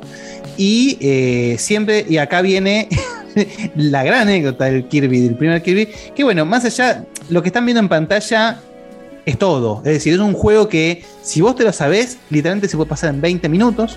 Sí. Es un juego. Los, los speedrunners lo hacen en 12, tranquilo. Bueno, ahí tenés. Es un juego muy corto, muy sencillo, que por supuestamente en su sencillez está su genialidad. Es decir, eh, un diseño eh, de niveles sencillo, pero que es muy agradable de jugar de principio a fin porque no te exige eh, ser ni muy bueno, tampoco eh, si lo jugás de chico, por supuesto, es un juego que, tiene su, su- dificultad en algunos puntos muy particulares, en especial los jefes, pero la, la- anécdota que da cierre un poco a lo que es el primer Kirby es que si lo jugaron, recuerdan cómo es la batalla final con, con DDD. Eh, DDD es el, el- el- el villano más icónico de, de- de Kirby. es- lo ven en el Smash, es el sapo ese gordo que se infla y tiene un martillo. Con un martillo. Exactamente. Ahora, cuando uno juega Kirby, en todo, en todo, en todo el. Recuerden que este primer Kirby no tiene la función de absorber los poderes. En, en el, en el primer Kirby lo único que puedes hacer es chupar eh, a los enemigos y escupirlos contra otros enemigos o chupar objetos, digamos, ¿no? Entonces uno llega a la pelea con, con DDD y está en un ring, tipo un ring de, de boxeo, y DDD lo que hace es romper los huevos de un lado, vuela, cae en el otro lado, te rompe las pelotas y así ad eternum. Claro, no había nada, no había ningún objeto, no había enemigo, no había nada, y, con Beto estaba- era para lagarse a llorar, porque vos te hacías todo el juego, llegabas al final, no sabías cómo matarlo. Entonces, claro, Lo en hicimos uno de muchas tantos, veces, muchas pero veces lo hicimos. Incontables. Y yo, y yo le pregunto, yo decía, Guille, no encuentro la forma. Más, ya fueron Bueno, conversaciones. perdón, porque- corrigen en el chat que es un pingüino. Está bien, Sí, es un pingüino, sí, fue una forma de decirlo. Este, la- Es un para que animal. lo ubiquen mejor, porque si le dicen pingüino no lo ubican. No, no, un puta, no tiene firma de pingüino, pero bueno, está bien, vamos, vamos. Pero, la, pero el problema era que hacíamos el juego, además la parte, todo lo anterior, lo hacíamos lo más bien. Y, y- Sí, al nivel de la perfección. Sí, sí, sí. Claro, es ya lo sabíamos de memoria, por supuesto, son cinco niveles nada más. Y dice- dije, no, no sé, pero. Y entonces Guille me decía, pero probaste volar allá, viste que el techo puede seguir volando. Ah, sí, tenés razón, voy a buscar. Nada, el sí, techo, sí. mentira. Probaste jugar si arriba de un banquito rojo a ver si. Sí, sí, sí. Esas cosas, viste, de, de, de nenes chiquitos que, claro, probamos, viste, todo. Y no puedes salir del ring porque con DDD es un clásico jugar dentro de, de un ring. Bueno, el primer Kirby no era un, chan- no era un clásico, es la primera vez, ¿no? Pero bueno, a partir de ahí se funda el clásico de jugar dentro de un ring. Eh, y, y- y- ah, y había, me acuerdo, había un cuadro de DDD Sí. al fondo. O sea, no, Sí, sí, acá sí. la posta es el cuadro, decíamos. Acá en el cuadro, fíjate si no podés entrar, porque a veces había puertas secretas en el Kirby donde hacías para arriba, entrabas. Claro, en- eh, eh, cantidad puse, de- puse esa parte. En tu defensa, parece medio sapo, eh, José, en, Game Boy. Por ahí, Sí, sí, la versión por más eso. moderna de, de- del Claro, este. imagínense que a nosotros nos quedó que fue un sapo. Por más que nos Sí, digan sí. Que, que es un pingüino, para nosotros es un sapo. olvidate. El Smash es Pero un bueno, pingüino, claramente. Pero acá puede ser un sapo. como están, como estás viendo, como están viendo en pantalla, que, que Dieguito ya spoileó el chiste de la anécdota, es justamente una. No me acuerdo quién de nosotros dos fue. Vos, vos lo descubriste de casualidad. De pedo. Sí, por Porque supuesto, Kirby, lo único que podía hacer Kirby es chupar cosas, o sea, una aspiradora. Entonces, durante, el problema es que durante todo el juego vos ibas aspirando a los enemigos, los pajaritos, la vaca del primer Objetos nivel, visibles, objetos objetos claramente visibles. eh, eh, bloques, eh, lo que fuera, ¿no? Y, y- y en, y en el juego, ¿no? Kirby introducía esto de que se podía subir una estrella y viajar de un lugar a otro, como, como interludio, digamos, para pasar de, un- de una región, una zona a otra, de un nivel a otro. Los jefes, hasta ese momento, se manejaban también Con ese mismo principio. Chupando, chupando una caja, por ejemplo, contra lo, el Lolo y la la la, chupando caja y devolviéndosela. Este Kraco tiraba a la nube con, con pinches, tiraba enemigos. cada Enemigos. Entonces era como que el juego te iba, digamos, guiando en ese sentido. Pero vos llegas a DVD y no tiraba nada, no tiraba el martillo, no tiraba algún objeto. Ni mierda, claro. En un momento estábamos jugando juntos, me acuerdo, y de golpe veo que, eh, bueno, probando, ¿no? Que chupar, chupar, chupar, chupar. Guille se chupa algo. No, Guille, Kirby, ¿no? Kirby se, se chupa algo. Y, y, y, viste, los dos miramos, y, ¿qué es lo que chupaste? Y la primera vez no nos habíamos dado cuenta, me acuerdo. ¿Viste? Pero bueno, se devolvió y le golpeó y le sacó vida. La primera vez en meses. le sacó vida ¿Cómo, de dijimos, cómo dolieron "Acá esas está". rodillas? Dicen el. Acá está, pero no, ¿para qué es lo que chupé? Y Guille dice, me parece que una estrella. ¿Y dónde hace la estrella? No, fíjate, cuando cae, ¿no? Didi al, al, al, al- al- al caer sobre el piso, porque pegaba unos saltos gigantes para pisarte, caía en el piso y largaba dos estrellas y vos podías absorberlas y devolvérselas, digamos, ¿no? Pero claro, la primera vez que uno chupaba una estrella, que para nosotros era simplemente un- Una decoración. una estética visual, claro, de que cuando uno golpea en el piso salen estrellitas por el golpe, ¿no? Eh, y así fue como logramos terminar ese glorioso día, el Kirby, el Kirby, ¿no? para desco- descorchar champán, todo. Pero, pero bueno, la, la verdad que Kirby Dreamland fue un, un- un juego que nos, no- no- nos marcó muchísimo y, y de ahí le, le empezamos a seguir el rastro a Kirby de ahí en adelante en su, en su saga que es muy prolífica, porque como van a ver, son unos cuantos, unos cuantos juegos, ¿sí? Pero Claro, hay una Kirby- anécdota, una- Sí, no, Sí, sí. seguí, por favor. no, hay una anécdota más de- del Kirby, que es un poquito así más fronteriza, ¿no? Pero fronteriza. todavía, todavía estamos buscando qué pasa. Los juegos de, de antes, para los, para los que son muy nuevitos, ya hemos dicho, pero por las dudas, el público en parte se renueva. eh, antes, juegos obviamente solamente consiguen físicos. Los juegos físicos venían con un libro, un instruction booklet, ¿no? Un libro de instrucciones. Que además tenía mucho de la estética, eh, muchas veces completaba el lore del juego, que en los juegos cortos no estaba tan desarrollado, te presentaba los personajes, y obviamente todas las instrucciones de cómo mover, ir y venir. Nosotros en ese momento nos gustaba mucho dibujar, copiar personajes, ¿no? Y los libritos de los juegos que, que- que uno tenía, pero el otro Eran no, gran fuente de inspiración. eran gran fuente de inspiración y normalmente nos los prestábamos mutuamente, ¿no? Y después, unos días después, lo devolvíamos, ya sea para copiar un dibujo, lo que fuera, dibujo cuyo destinatario era el primo eh, del otro primo. Porque imagínense que si le damos una de esas cosas a cualquier estudiante de familia, lo usaban de papel higiénico, pero bueno. Tal sí. cual. Entonces era como que yo le prestaba el librito a Guille y Guille hacía un dibujo, me lo daba a mí o, y viceversa, digamos, ¿no?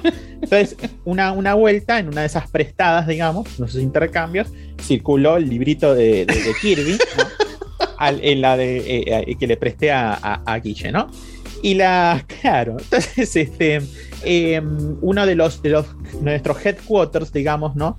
Era la, la- la- la casa de nuestros abuelos. Es decir, headquarters en el sentido de que pasábamos bastante tiempo con nuestros abuelos, quizás en la semana o el fin de semana. Entonces, muchas veces nuestros abuelos eran como el, el- el- La base de operaciones, justamente. La base de operaciones en donde quizás decíamos, che, Guille, te dejé un, un dibujo en lo de los abuelos. La próxima vez que vaya, vos miralo y qué sé yo. Bueno, y obviamente también, claro, también este, era para prestarse de volver cosas. Entonces, una vez Guille me dice, mira, ya termino de usar el librito de Kirby, te lo dejo en lo de la abuela. Ah, fenómeno, yo mañana justo voy a estar con la abuela. Este, y cuando, cuando, cuando voy a la, a la casa de abuela, este, él, él me había dicho además el lugar exacto, no lo había dejado, arriba del televisor, de la cocina, qué sé yo. Entonces este, voy y le digo, mi abuela, este Guille me dejó el librito de, de- de- de Kirby arriba del televisor. No había nada, por supuesto. Y mi abuela no sabía ni qué miércoles estaba hablando. Es decir, qué Kirby. ¿Quién es Kirby? ¿Quién es Kirby? ¿Quién es el, qué librito? ¿Qué jueguito? ¿Qué? Y es al día de hoy que ese librito no apareció. Oh, no. Nuestra, nuestra, nuestra, nuestra abuela nos perjuró que no lo tiró. ¿sí? Nosotros teníamos la sospecha de que debe haber visto esa porquería ahí y la haber tirado a la basura. La cuestión es Esta que no. mierda está. ¿Y, y por qué cuento esta anécdota tan este, aparentemente insignificante? Porque este suceso se repitió con otros objetos, incluyendo jueguitos de Game Boy, incluyendo una Colección de tazos. de tazos entera de Chito Chita en el mundo. Bueno, no dejen más cosas en la largo- abuela. Sí, no, y lo interesante, lo interesante es que eh, incluso en el medio de estos años, digamos, los abuelos se habían mudado a otra casa, pero el suceso se repitió eh, eh, también en otra casa, con lo cual, evidentemente, nosotros tenemos la, la hipótesis de que existe una interdimensión de la cual se accede donde, donde que, que se accedía donde, donde fuera que estuvieran los abuelos. eh, y donde están todas estas cosas, estos objetos perdidos, Le echaban la la eh, diva- divagando. No, no había Bucama. Divagando eh, en esta interdimensión. Esperando que nosotros podamos acceder a esa realidad y poder rescatarlo. Cuando, cuando nos toque ir al más allá, quizá nos vamos a reencontrar con este, lo- Los abuelos y con los objetos, claro. que los te- claro, que los tenemos enumerados, los tenemos enumerados. Nosotros sabemos perfectamente cuáles, cuántos son los objetos que se perdieron y los imaginamos vagando en un lugar sin gravedad este, por esa interdimensión. Y tenemos esas pruebas empíricas que, que lo pueden llegar a demostrarse.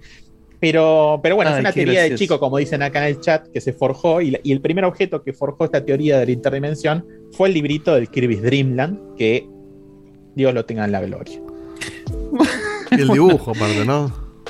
No, el dibujo tiempo. llegó bárbaro. Los dibujos El dibujo llegó, el problema Ah, fue el la libro se musa. perdió nomás. Ah, perdí. En la musa, claro, claro. No, los dibujos fueron el mismo problema. El librito de Kirby no está mal. que era lo, lo- lo caro. Pero bueno. Justamente entonces, más allá de, la anécdota, de las, millones de anécdotas que podemos llegar a tener, Kirby pasó de ser eh, un personaje icónico, como, como los conocemos hoy en día, a ser justamente un icono. Es decir, porque van a ver que acá eh, a lo largo del informe vamos a hablar de lo que es la saga principal de Kirby, que por supuesto no, es, no esperen lore, canon y cosas por el estilo, porque estamos hablando de una saga muy básica en ese aspecto. Pero también hay mucho spin-off. ¿Por qué? Porque Kirby, claramente, por su forma, por, su, por, todo lo, que puede hacer, lo que demuestra que puede hacer Kirby a lo largo de todos los juegos, se presta a lo que se les cante la reverenda gana. Si imagínense si lo hicieron con Sonic, que es un erizo pedorro, imagínense con algo que es amorfo una pelota, li- li- literalmente. Entonces van a ver que Nintendo, ante el éxito que, tiene, que tiene Kirby con este primer juego y, después lo termina de- de cimentar con, con lo que va a hablar ahora Beto, eh, se crea un hit que van a ver lo que, a lo que lleva. Totalmente. Además, este Kirby, como dice Guille, en su, con su forma eh, geométrica tan, tan sencilla y tan simple, se presta donde pueda haber una pelota, puede estar Kirby, ¿sí? Lo único que todavía estamos esperando quizás un juego de fútbol porque debe ser un poco violento ver cómo le pega una patada a Kirby en la cabeza para meterlo en un arco. Pero otras cosas. Es que no sí, tiene cabeza, es todo, es todo cuerpo. otros spin-offs un poco más un poco más amigables eh, van a ver que tienen una linda una, una muy linda llegada y es más diría que a los que, que sé que hay varios no que no les interesa mucho la, la, la saga de Kirby es probablemente porque lo asocian con la saga principal pero yo los invito a que prueben algunos de los spin-offs que después más tarde vamos a mencionar, porque quizás por ese lado sí les pueden llegar a entrar, porque hay algunos spin-offs de Kirby que quizás son más, muchas veces atractivos desde el gameplay para Sí. cierto público, que quizás la saga principal, ¿sí? Y hasta más complejo. Mira lo que te digo. No, no, no solamente eso, sino que además en la saga principal misma, imagínense, estamos hablando de una saga de que viene desde el 92 a hoy, por lo cual pasa por muchas manos y se Sí. prueban muchas cosas. Entonces, vamos a tratar de, de- de- de no irnos, o sea, si vamos a hablar a lo largo y a lo ancho de cada Kirby con, con las anécdotas y todo, olvídense, No, estamos no hasta pasado mañana. Pero bueno, vamos a tratar de ser lo más concisos posible. Totalmente. Años más tarde, los roles se invierten porque para el Kirby's Dream Land eh, 2, ¿sí? es decir, en el medio pasó un juego que fue el, el Kirby's eh, de, de NES, ¿sí? que mm, eh, por lo menos no- para nosotros, digamos, pasó un poco, un poco por alto. Yo por lo menos lo, di- Claro. lo, lo- lo llegué recién a disfrutar con, la, con una remasterización que tuvo años después. Pero, mm, pero nosotros habíamos quedado muy enganchados con la iteración de Game Boy, con lo cual teníamos muy presente todo lo que aparecía en Game Boy de, de Kirby. Claro, perdón, eh, quiero sumar a eso. Imagínense que para, para nosotros, para nosotros, para, para todos los gamers de nuestra generación, la principal fuente de, de- para, para saber esto siempre fueron las revistas, ya lo hablamos Claro. Taratau, tuvimos un programa especial de eso. Ahora, para Kirby en particular, era el Club Nintendo, ni más ni menos. Entonces, cuando en el Club Nintendo veíamos imágenes de un Kirby a color, digamos, un Kirby Mm. color que es el, el Kirby este es Adventure que está hablando Beto, que salió un año después, nosotros asumimos automáticamente que era el Kirby original. Exacto. Y que, por, como, si, si ustedes recuerdan bien, Nintendo tenía la, la- la costumbre de sacar un juego de NES y una versión más achicada en Game Boy, digamos, como Super Mario Land, Donkey Kong Land, etcétera, etcétera. Nosotros pensamos que este era el Kirby Land, básicamente. Pero ¿qué pasa? Este- lo que dijo Beto es muy cierto porque este juego de NES, siendo que tenía el tema de la batería para guardar la partida, no tuvo su versión en Family. Claro, Entonces no pudimos acceder a este juego hasta mucho después. Totalmente, que de hecho, es decir, vos Guille tenías la, la, tuviste la Nintendo, ¿no? Pero con algunos juegos muy, muy, Muy particulares. puntuales, ¿no? sí. Es decir, el- el- era difícil de conseguir juegos de NES. Era, no era fácil y era caro. Era los locos Adams, hay al- algunos que otros. Y uno más, de pero- muchos juegos en uno, sí, ¿no? claro, hay muchos juegos en uno. Entonces se nos escapaba por esos lados. Con lo cual nosotros el de NES en ese momento lo salteamos, lo jugamos mucho tiempo después. Eh, y fuimos directamente al Kirby's Dream Land 2, en donde, como les decía, los roles se invirtieron porque esta vez fue Guille el que lo compró primero, recuerdo, y este, me hablaba fascinado, porque acá en el Kirby's Dream Land 2 se introducen varias novedades, digamos, para lo que es la, la saga. Tiene un Claro, juego muy perdón. distinto al primero. Pequeño, claro, pequeño aditamento. Justamente en este Kirby's Adventure, el de NES, es donde sale a flor el tema de la adquisición de las habilidades. Entonces, Totalmente. Lo que les va a contar Beto ahora es, es una clara mezcla entre lo que presenta el Kirby de Game Boy y lo que presentó el Kirby de NES, más otros elementos. Siempre es como que por ahora van a ir viendo que Kirby lo que hacía era, como justamente hablamos de Ubisoft antes, iba subiendo la apuesta, justamente. Totalmente. Además, ahora, a partir del, de, del DNS, Kirby estaba pudiendo no solo chupar lo que viniera, sino que a ciertos tipos de enemigos podía copiarle sus habilidades. Es decir, Kirby justamente es característico, y hoy en día se lo conoce también mucho por eso, de tener el copyability, la capacidad de copiar habilidades de este, sus, sus enemigos, ¿sí? Eh, habilidades que se traducen en diferentes ataques elementales y demás, ¿sí? Y en el Grindal 2 introducen la posibilidad de tener ciertos coequippers, ¿no? Como diría Facu. En No, donde- Facu no dice coequiper. No, dice coequiper, le quita una, le quita una letra, así tal cual. Eh, que eh, para mí le permiten a Kirby en su aventura solitaria estar por lo menos durante algunos momentos, transitoriamente, acompañado de, en este caso, animales, digamos, ¿no? Eh, y esto le empieza a dar una versatilidad al Kirby que le permite introducir incluso eh, algunas cuestiones de tener más secretos. Es decir, en el Kirby's Dream Land original, eh, los secretos quizás se reducían a algunas zonas escondidas o puertas escondidas. y hasta ahí nomás. vida, ¿Viste? Pero cosas medias inconsecuentes a los efectos del, del- del juego en su, en su eh, oferta, digamos, global. Pero ya en el Kirby Dream Land 2, eh, uno tenía una serie de elementos secretos que si los juntaban alteraban un poco la secuencia este, final y demás. Y este, De hecho- esto es una fórmula que se mantuvo durante, Sí, durante para va- varias siempre. iteraciones, para, prácticamente para siempre, sí. De hecho, justamente eh, este juego, más que alterarte, o sea, te da todo un final diferente. Sí. Si vos juntás todos los. ¿Qué eran? ¿Pedazos de arcoíris? ¿Qué mierda? Pedazos de arcoíris eran uno por mundo, si mal no recuerdo. Una cosa por estilo. Si vos juntás todos los pedazos de arcoíris de todos los mundos, se te abre un mundo nuevo con el jefe realmente final del el juego. verdadero final, claro. Ajá, con el verdadero final del juego. Con Que Dark Matter, ¿no? Era acá.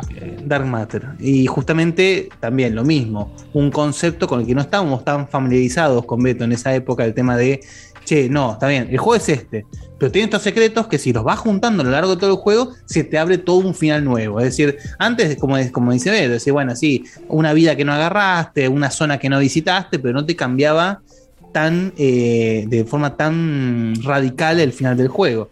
Eso también lo vivimos con el Wildland. Eso. con el- pero bueno, en este caso en particular, por supuesto, una vez que Beto consigue también el juego, el tema de conversación era dónde mierda estaban los arcoíris. Que por supuesto vos agarrás el Kirby hoy y es difícil terminar el nivel sin cruzártelo el arcoíris. Pero ¿qué pasa? El- la, la cuestión más, más, más particular de este juego es que muchos de esos arcoíris estaban en una habitación en particular del nivel que vos atravesabas casi necesariamente, pero ¿cuál era el tema? Tenías que tener sí o sí una habilidad que te permitiera acceder a ese arcoíris. Es decir, si vos, si el arcoíris estaba congelado y vos tenías un coso de fuego, cagaste. Tenés que seguir el nivel, terminarlo y listo. Ahora, la idea era que vos volvieses al nivel portando la habilidad de fuego y, te la mantuvieses hasta llegar hasta esa habitación y poder agarrar el maldito arco- arcoíris. Totalmente, lo cual le da una rejugabilidad muy, muy, muy interesante. Em, para los juegos que siguen, ocurre la particularidad de que nosotros jugamos bastante tarde, digamos, los juegos de Super Nintendo, ¿sí? pero en el momento, digamos, en que llega a nuestras manos, el- lo que es el Kirby Superstars, debe ser uno de los juegos con los cuales más enganchados tuvimos durante bastante tiempo, al punto tal de completarlo y hacerlo una y otra vez. El Kirby Superstar ya aquí ya habló en otras oportunidades en el, en el- en el programa, en el contexto de otros informes, pero recuerden que es este Kirby en donde en realidad son varios juegos en uno. Y, y eso está buenísimo. Decimos, lo decimos, Beto, el mejor Kirby. el mejor Kirby. Para nosotros, el mejor Kirby, indiscutible. Y de- ya, ya les digo, no solo por la, por la carga, digamos, que tiene para nosotros en la historia de los Kirby's y cómo lo vivimos y cómo lo disfrutamos en su momento, sino porque de verdad fue un, un- un Kirby que, digamos que sigue siendo redondo, ¿sí? Y ni Esa- hablar que tiene una. una sí. Y ni hablar que tiene una versión, digamos, ultra, ¿sí? Es una versión mejorada en, en DS.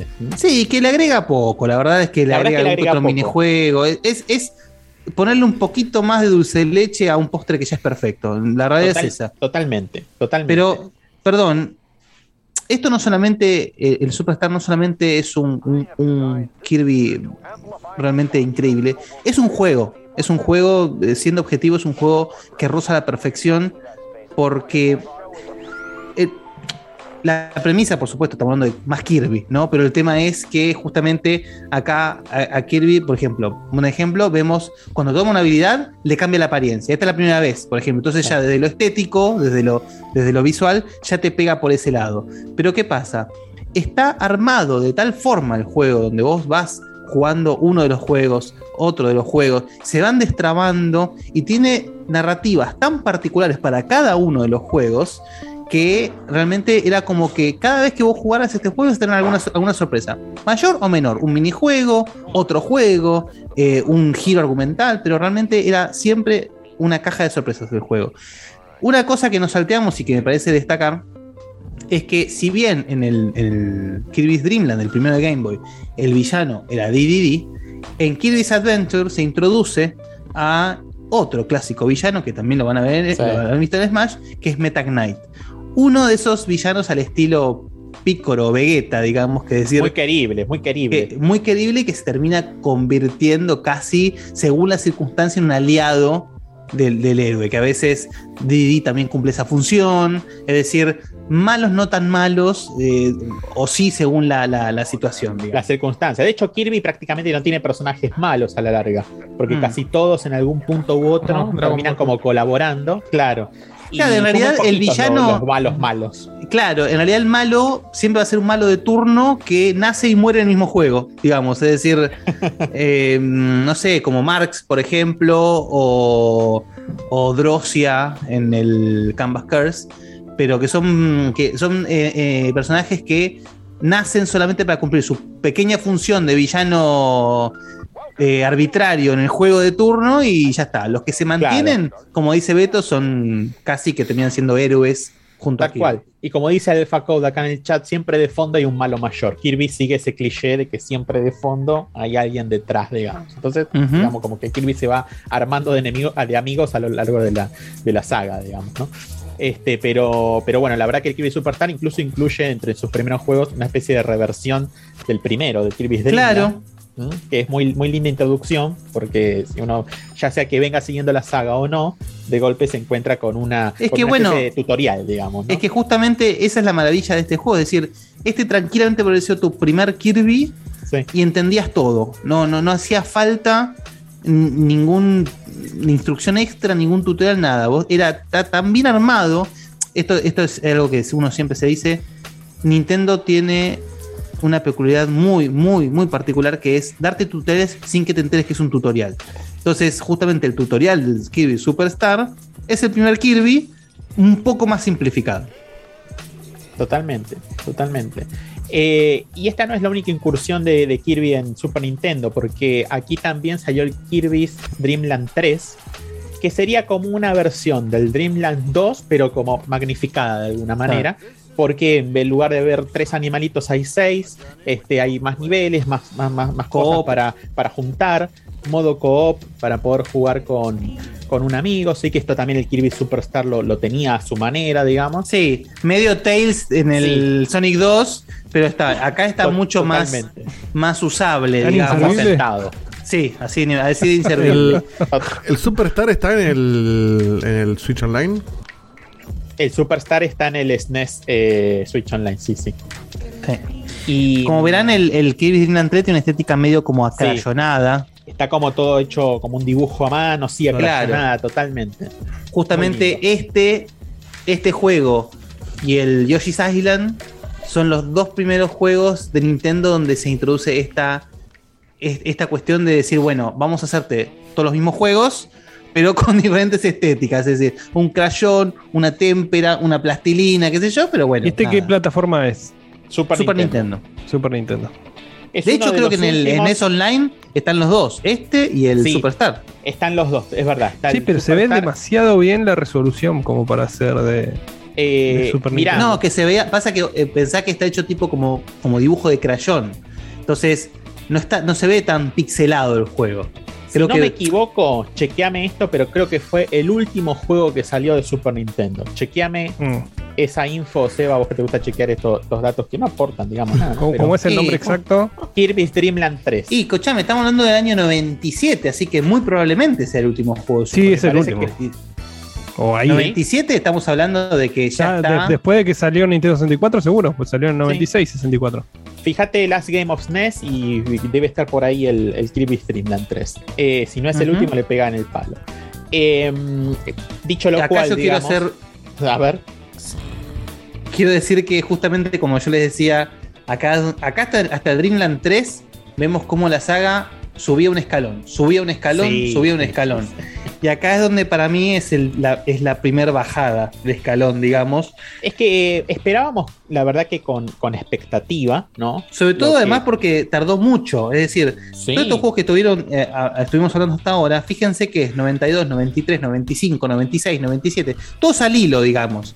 Y, hay, y hubo un hiato de tres años hasta el próximo Kirby, que fue Antes de que, antes de que sigas, Guille, 27 de noviembre de 1997, casi 98 es este juego. Tu cumpleaños. Claro, olvidé. ¿Viste? ¿Cómo Sí, dijiste? mi cumpleaños. Cumpleaños de Seba. Ah, está bien, sí. ¿Te cumplías cuánto, Seba? Y a ver. 25. No, 15. 15, 15, 15. 25, ¿no? 15, 15, 15. 15. Mira, Mirá ahí vos, a los 15 añitos ahí de, de Seba. Kirby's Dream Land 3, de los últimos juegos que salían en la Super Nintendo. Y claro, la expectativa era grande porque las grandes franquicias iban migrando a su versión tridimensional en lo que es la Nintendo 64. con Y la gran. 200. Sí, y el gran antecedente fue. Ni más, los grandes antecedentes fueron ni más ni menos que Mario 64 y Zelda Ocarina of Totalmente. Time. Entonces. Kirby no podía ser menos. Kirby no podía ser menos, por supuesto. Pero Y lo bueno. fue. Eh, no, y no, o sea, perdón. Kirby y Samus no podían ser menos. Ah, Samus Samus, ni apareció. Seguimos Y- esperando. seguimos esperando que iba a ser el Metroid Dread. Y eh, Kirby, eh, nada, lamentablemente es un juego que para mí deja mucho que desear. Mucho que decía, es un juego que Eh, es muy corto. es muy corto. un- si ven las imágenes, es, es un Kirby estirado, Mm. raro. Eh, eh, no es- está tridimensional, sí, pero el juego no es tridimensional en realidad, porque vas Es un avanzando 2.5D, digamos. 2.5D, va girando, sí, todo lo que quieras del mapa, pero te vas moviendo de izquierda a derecha. Quizás la única novedad que me pareció interesante que introduce es la posibilidad de combinar los, Eso. lo- los- Bueno, eso los sí, sí, poderes. supuesto. que, Que impacta en otros juegos después, pero sí. Eh, Claro, totalmente. Pero el juego es bastante breve. Me acuerdo que lo terminé en un par de días. No, no, no, no presenta demasiado desafío.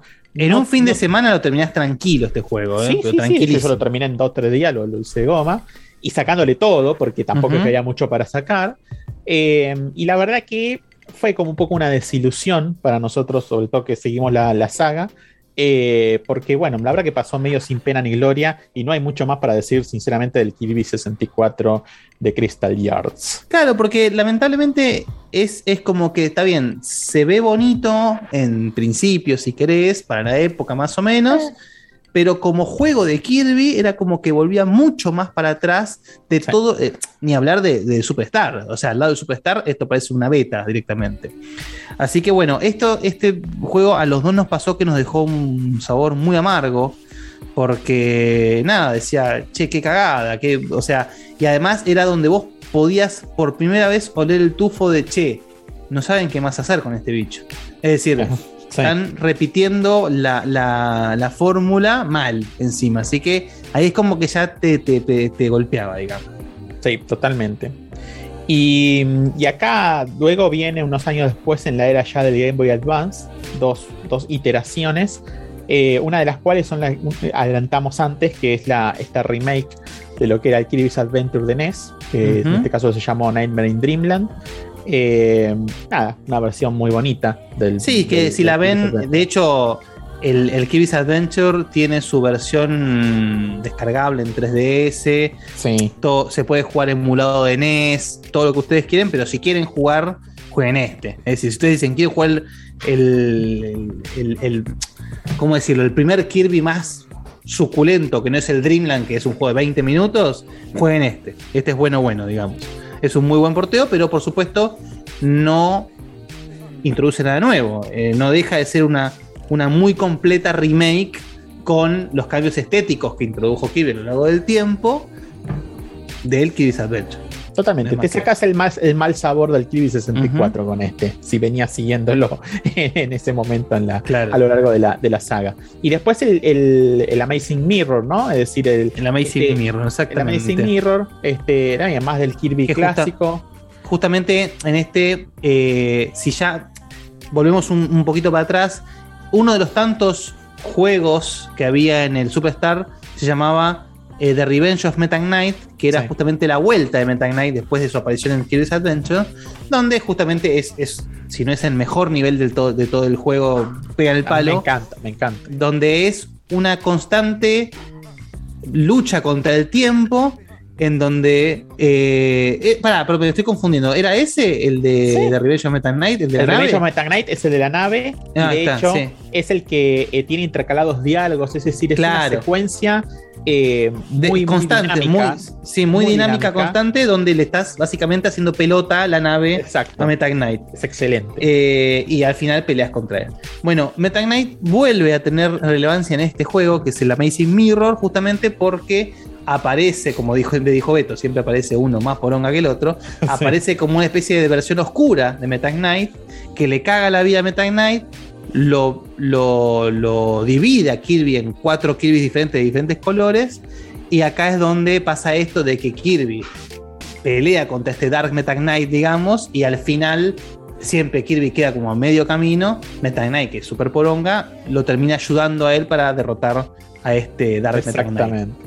Acá la, la, mm, la jugabilidad no, no, no sufre un cambio muy sustancial, sino No, el tema este de los. es clásico. de- de los es, es bastante clásico, pero sí me parece que en este es más destacable, por supuesto, siempre viniendo de una vara muy baja como el Crystal Charts, el diseño de niveles. ¿Por qué? Porque Nightmare in Dreamland tenían todo ya armado. Está un poquito tocado, pero está todo armado. Acá eh, volvemos a un muy buen diseño de niveles al estilo lo que presentó el, el- el Superstar cosas por el estilo. Y decir, bueno, acá volvemos a una premisa muy clásica de Kirby, pero muy bien hecha. Es decir, está bien, no me estás diciendo nada nuevo, pero lo que me estás dando está bueno, digamos. Totalmente. Acá es también donde ya estamos en el año 2004, que este- es en este Kirby donde aparecen las, las famosas manos de, que habían sido introducidas en el, en el Smash, ¿no? Este, Claro, y empiezan a hacer esos, esos, esos- esa especie de crossovers entre Nintendo, que vale destacar, vale destacar que eh, el Kirby's Dream... Lo bien que le quedan, ¿eh? Lo bien Sí. que le quedan. Los bien que le quedan. Cabe destacar que el primer eh, Kirby, el Kirby's Dreamland, eh, tiene un crossover también con un juego de la, de la, de- de- de- de- del, del- del palo, digamos, ¿no? Eh, que es el Adventure of Lolo. Claro. Lolo Lo y La La La, en el- uno de los niveles que son los jefes, este, representan, digamos, este, una, estos personajes que de hecho, si ustedes se fijan, Kirby tiene una onda de estos y de hecho fueron abandonados por Kirby. es decir, Lolo quedó en la historia, después, de, qué sé yo, ¿cuántos juegos tiene? Tres más o menos, y después se quedaron Tres. con Kirby, ¿no? Este, y muchas Tres. gracias Lolo por los servicios prestados, ¿no? Pero, Y Lala. este, Lolo y Lala, Lolo y Lala. Y, mm, este, bueno, y en el Amazing Mirror, otro pequeño crossover que hay ahí con las manos ahí del, del Smash. Master Hand. Las Master Hand, exactamente, la Master Hand. Y este, en la era de, de que sigue, digamos, de DS es donde la saga empieza como a experimentar, ¿no, Guille? Exactamente. Empieza como a probar cosas distintas. Algunas funcionan mejor, otras la- peor. Claro, el, la primer, eh, el, el primer juego que sale en DS, que es el Canvas, el Canvas Girls, creo que es el que tiene justamente el mayor mérito de haber querido probar algo nuevo y que encima funcionó a la perfección. Es decir, vamos, esto también lo vamos a ver eh, cuando exploremos un poco los spin-offs, pero Canvas Girls es uno de los juegos de Kirby donde no manejas a Kirby directamente, sino que guías a Kirby, en este caso en particular, con, siendo que estamos hablando ya de DS, vos con el lápiz de DS dibujabas trazos tipo de arcoíris, justamente, un tema muy recurrente en, en Kirby, los arcoíris, eh, y tenías que llevarlo, dirigirlo hacia el final del nivel. Una premisa muy sencilla, pero muy, muy, muy bien ejecutada, muy divertida, eh, y que lo más sorprendente es que nunca sentías que estabas dejando de jugar un Kirby. Es decir, era un Kirby, pero sin usar a Kirby, digamos. Todo Claro. el resto es Kirby, es decir, eh, los diseños, los enemigos, los assets, todo es Kirby. Pero la dinámica de estar dibujando con trazos constantemente eh, el camino a seguir para Kirby era algo muy muy bueno. Capaz, hablando de esto, ahora vamos a explorarlo más adelante, pero capaz a ustedes dicen, che, pero esto no salió en Wii U. Bueno, hubo una especie de continuación de este juego en Wii U, con, otro- con otra estética, todo, pero el, el- el- primero que salió fue este DS, Canvas Curse, que realmente, eh, como bien dijo Beto, es decir, che, están probando algo nuevo, hasta ahí nomás, no puede nuevo. Antes subieron spin-offs se probaron cosas nuevas, pero acá se probó algo nuevo y que estuvo realmente muy, muy bueno. Decías, che, claramente Kirby da para mucho. Que después, y después se cagaron en eso, por supuesto. Y el próximo juego de DS que salió al año siguiente es el Kirby Quick Squad. Que para que se- ustedes se den una idea, este juego trata de que Kirby se estaba comiendo un pedazo de torta. Ese pedazo de torta desaparece. Kirby asume que fue Didi porque es un sapo gordo, no un pingüino, un sapo manga de solete. Eh, un, un- un pingüino eh, angurriento va, lo caga a trompadas, le dice, che, pero yo no fui. y ahí aparecen unos ratones, que fueron los que le robaron el pedazo de torta, y todo el juego es vos siguiendo los ratones a buscar tu torta. Así. Ahora, ¿qué, pre- qué presenta el juego además de esto? Nada. Es decir, es un, es un Kirby hecho y derecho, con las mismas cosas de siempre, eh, pero en vez de que el malo sea DDD, Meta Knight o algún ser interdimensional, es un conjunto de ratones que roban torta. Eh, Tal cual. Cabe destacar que el 99% de los arcos argumentales de Kirby involucran comida. No, no, perdón, sí. Comida y un estado de alpedismo de Kirby que Sí, es sí, una sí. cosa increíble. Es decir, todos los juegos arrancan con. Kirby rascándose la garipaucha y pasa algo. La decir, abajo de un árbol. Sí, sí, está, está rascándose la garipaucha, sale un portal y se vuelve todo blanco y negro. Se está rascando la garipaucha, le roban la comida. Está rascando la garipaucha, el, el planeta se empieza a destrozar. Siempre la, la premisa es muy parecida. Es así tal cual. Dios mío. Y- Pero bueno, como siempre, después de. Y ahora ya te dejo, Beto. Después de un muy mal trago, como fue el, el Kirby Squid Squad, este de DS, se termina este, este, este- esta, esta saga de juegos de DS y vuelve. Y acá de nuevo, un hiato muy importante de, cuatro años eh, con un juego que yo me acuerdo cuando vi el primer trailer me enamoré, pero profundamente. Porque, O sea, Kirby es como esa especie de, de- de- de- de novio golpeador que por más que te faje, eh, no, no dejas de, de- de- de quererlo. Y cada tanto, viste, cuando no toma, hace algo bueno. Sí, vuelve Y- con un nuevo peinado y decís, ah, bueno. Claro, che, qué copado. No, ves, al final sí puede cambiar. Entonces, sale esto que les va a contar Beto. El Kirby's Epic Yarn salió en la Wii, ¿sí?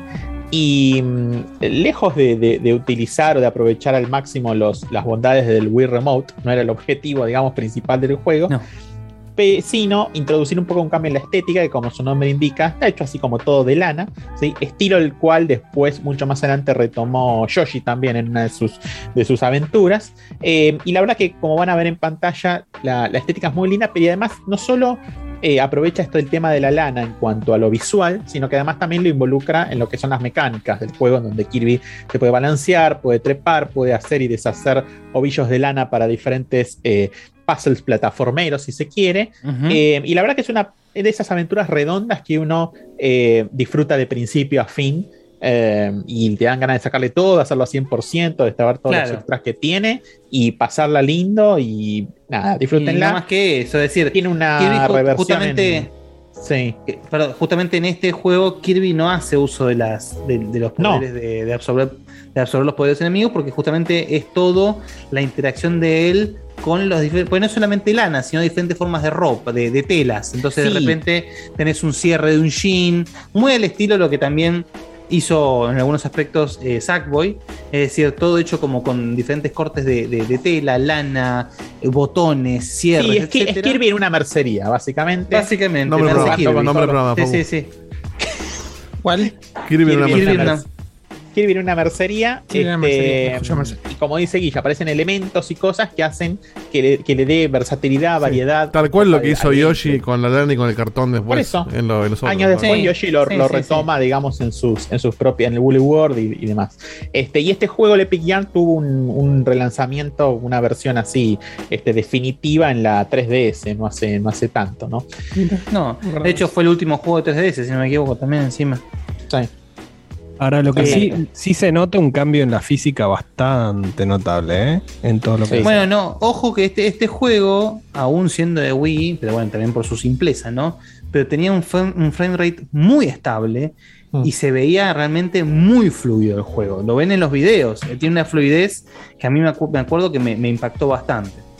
Totalmente. Pero bueno, la, como están diciendo en el chat también, esto capaz lo dimos por sentado, no lo dijimos, son juegos fáciles. Es Sí, decir, son no, fáciles. no jugás un Kirby por el desafío en absoluto, jugás un Kirby para, no sé, apreciar capaz el game design, porque, eh, porque te gusta, porque tenés ese- esa cosa de, bueno, quiero jugar un juego que no me estrese, sino que, me- que sea un, un lindo paseíto, porque además siempre está acompañado de una música preciosa, constante. Entonces, eh, si ustedes están buscando dificultad, jamás lo van a encontrar en un Kirby. Hay No, juegos, hay Kirby mucho más fáciles. El, el Epic Jam, de hecho, yo no me acuerdo si pod- podías, creo que no podías morir, básicamente. O sea, era, Ujú. Sí, yo era muy difícil. Totalmente. Así que, pero bueno, pero- y ahora me corrijo, perdón, me equivoqué porque yo me, me he olvidado del juego que sigue, que salió en DS también, que salió también un año después, que es el Kirby Mass Attack.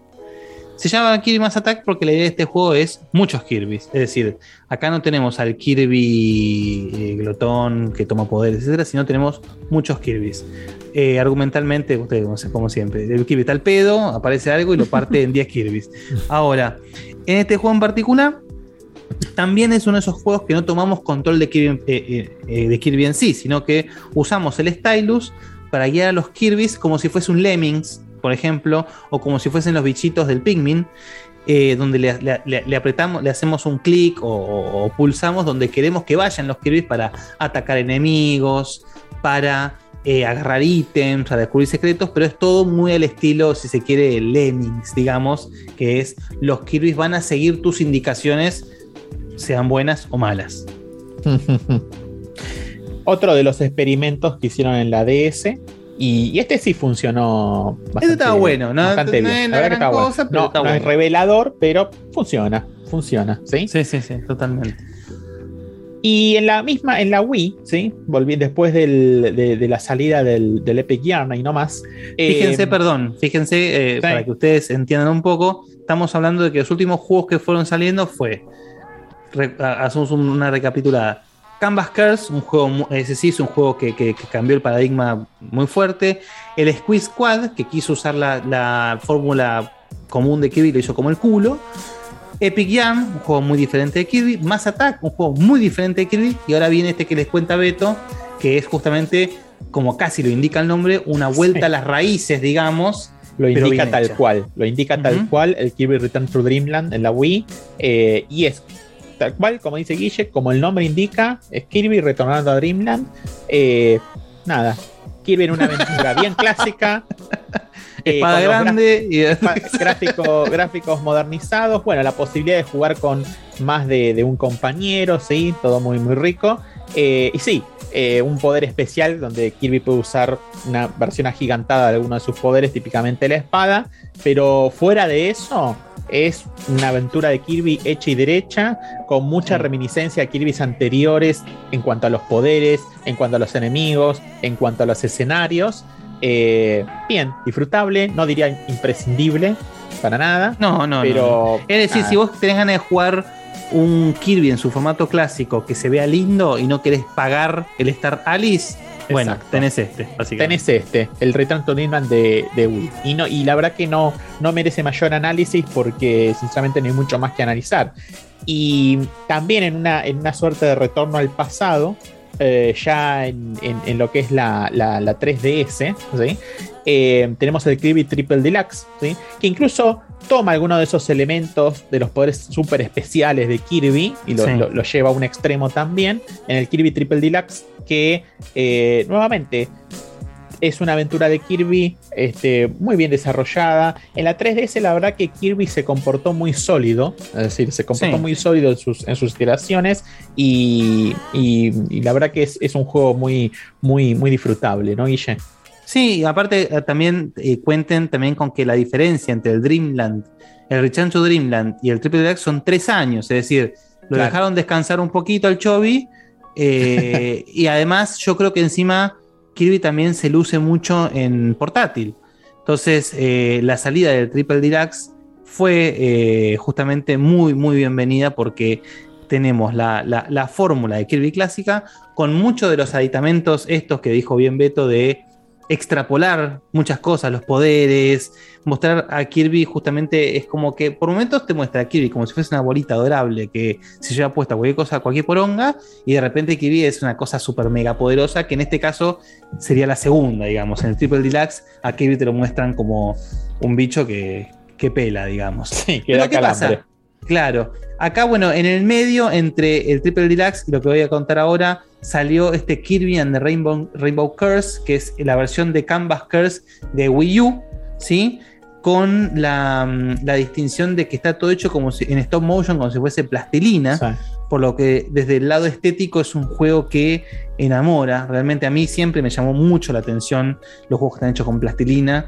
Eh, de hecho, justamente hay un juego que desde lo estético y, de, y, y- y- y lo que promete, yo lo amo, que es el mm, Clay Fighters, pero lo Sí. jugás y es una verga injugable. Es el peor juego de pelea que existe en la historia, pero vos lo ves y decís, che, esto tendría que estar buenísimo. No, no lo está, es una cosa in- inmunda. Pero bueno, no como en el Clay Fighters, acá Kirby logra eh, manejar muy bien la estética, pero que en realidad, ¿por qué? Porque usa una fórmula que ya probó y que le funcionó a la perfección en DS.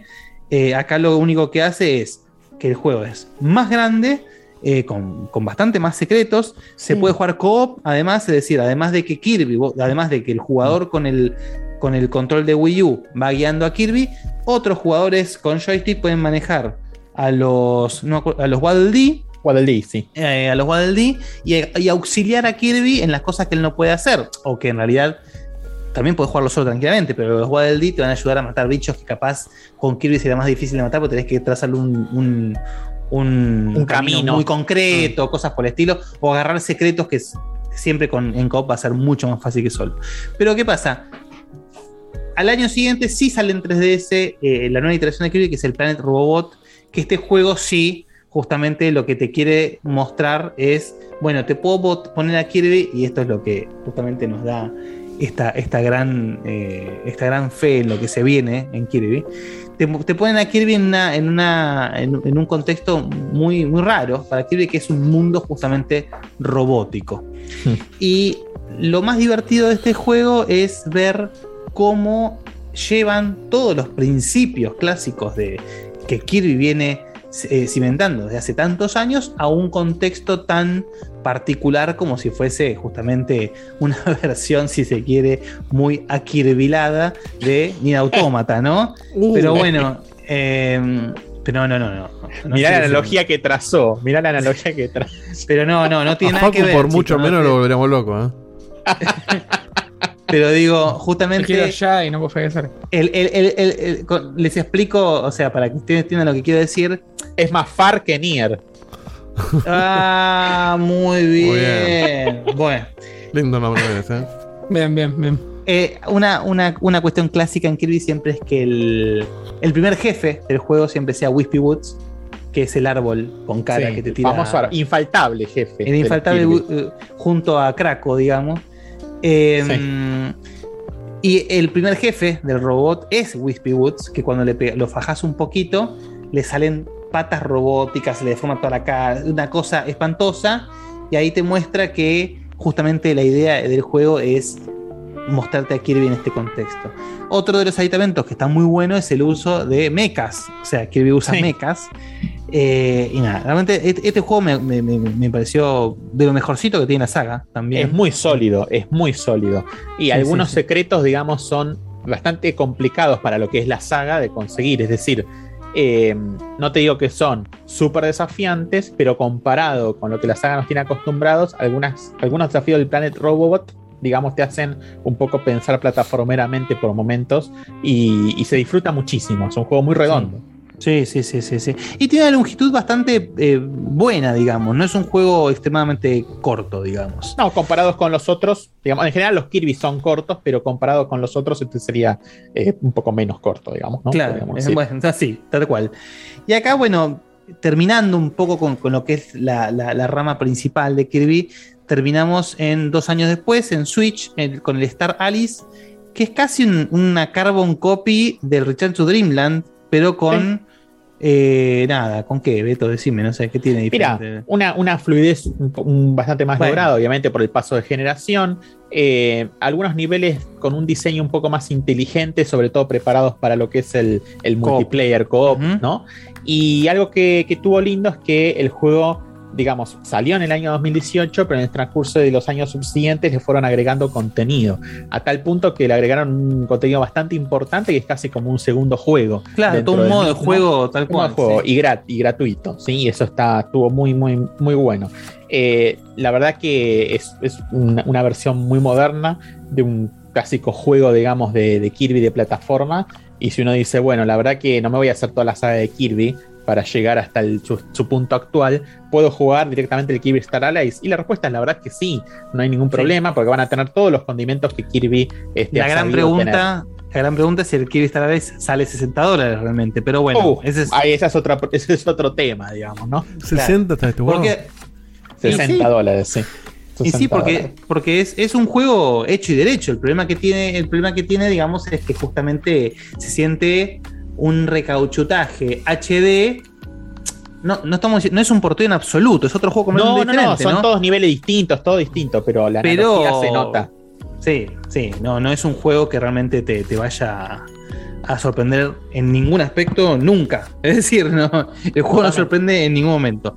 Se disfruta mucho en compañía, solo es bastante eh, austero, por decirlo de una manera, pero bueno. Sí, coincido. En, co-op se disfruta mucho más que, que jugando, jugándolo solo. ¿sí? Ahorren diversión de a uno. Ah. ¿Cómo? Sí, sí, Ahorren- exactamente. Sí, sí, sí. Exactamente. Escat- escatima en diversión, totalmente. Ahora vamos a hacer una. mm, Una. Eh, sí, un, re- no sé, un me- me- recorrido. no, no, no, estoy leyendo. que Me, Alejandro, Alejandro Pro me, me corrige en el chat. Anda a laburar. Bueno, la cuestión, el- la cuestión es que. Un recorrido paralelo. Vamos a hacer un, parra- un, un recorrido paralelo que sobre porque hablamos de los spin-offs de, mm, de Kirby y casi que los spin-offs de Kirby es como si fuese toda una línea de juegos que se comparan en, en nivel de calidad a la saga principal. Es decir, ¿pero por qué? Porque acá sí se usa mucho más ese principio que, mm, que, lo, que, lo que lo que llega al principio. Es decir, ok, Kirby está bien, va, camina, chupa poderes, etcétera, etcétera. Pero en definitiva, Kirby es una bola. Así que usemos este, esta bola en contextos para bolas. Y además, justamente, este bicho que se convirtió en un icono pop, vamos a usarlo, ya vamos a ver. Y justamente el primer juego del que vamos a hablar es el Kirby's Pinball Land. Este lo descubriste 93. vos, Guille, lo descubriste Este vos. pedo, sí. Un día, un día yendo a comprar un juego para Game Boy, no había una mierda. Veo a Kirby ahí, dije, "Bueno, venga, Kirby. Y me encuentro con un juego de pinball. Ni más ni menos, en la Game Boy, imagínense la crocante, ¿no? Pero si hay algo que hay que destacar es que los mejores juegos, no todos, ¿eh? porque saltan en el chat, no, que los Zen Pinball. eh, no. Lo- los juegos de pinball de Nintendo son de lo mejor que hay, pero por lejos. Es decir, este principalmente, este también me- es viejo, es lento, todo lo que vos quieran.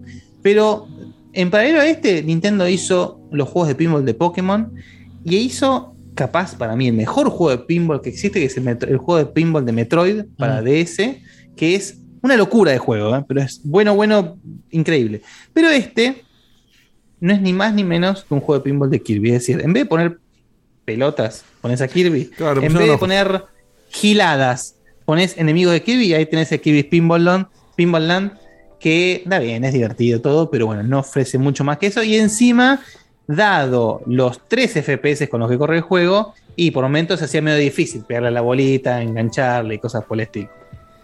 Pero realmente este es muy, es- es- o sea, no lo toquen ni con un puntero láser hoy, pero en su momento era Ah, muy, muy en el bueno. 93 la rompía. En, el hace, hace casi 30 años la rompía, ¿no? Exactamente. Eso desde ya. Pero hoy en día, obviamente, tienen exponentes posteriores de otras sagas de pinball, este, como dice Guille, eh, muy, muy superiores. Eh, pero Sí, la verdad que este fue uno de los puntapiés, digamos, a esa, a esa línea, digamos, ¿no? De- Claro, en realidad un punta- experimentos. de hecho, no, no, me- muy probablemente me equivoque, pero puede ser, no sé si el primero o uno de los primeros juegos de, junto al, al pinball de NES, digamos, de pinball digitalizado, es decir, un juego de pinball, Claro. digamos, un videojuego de pinball.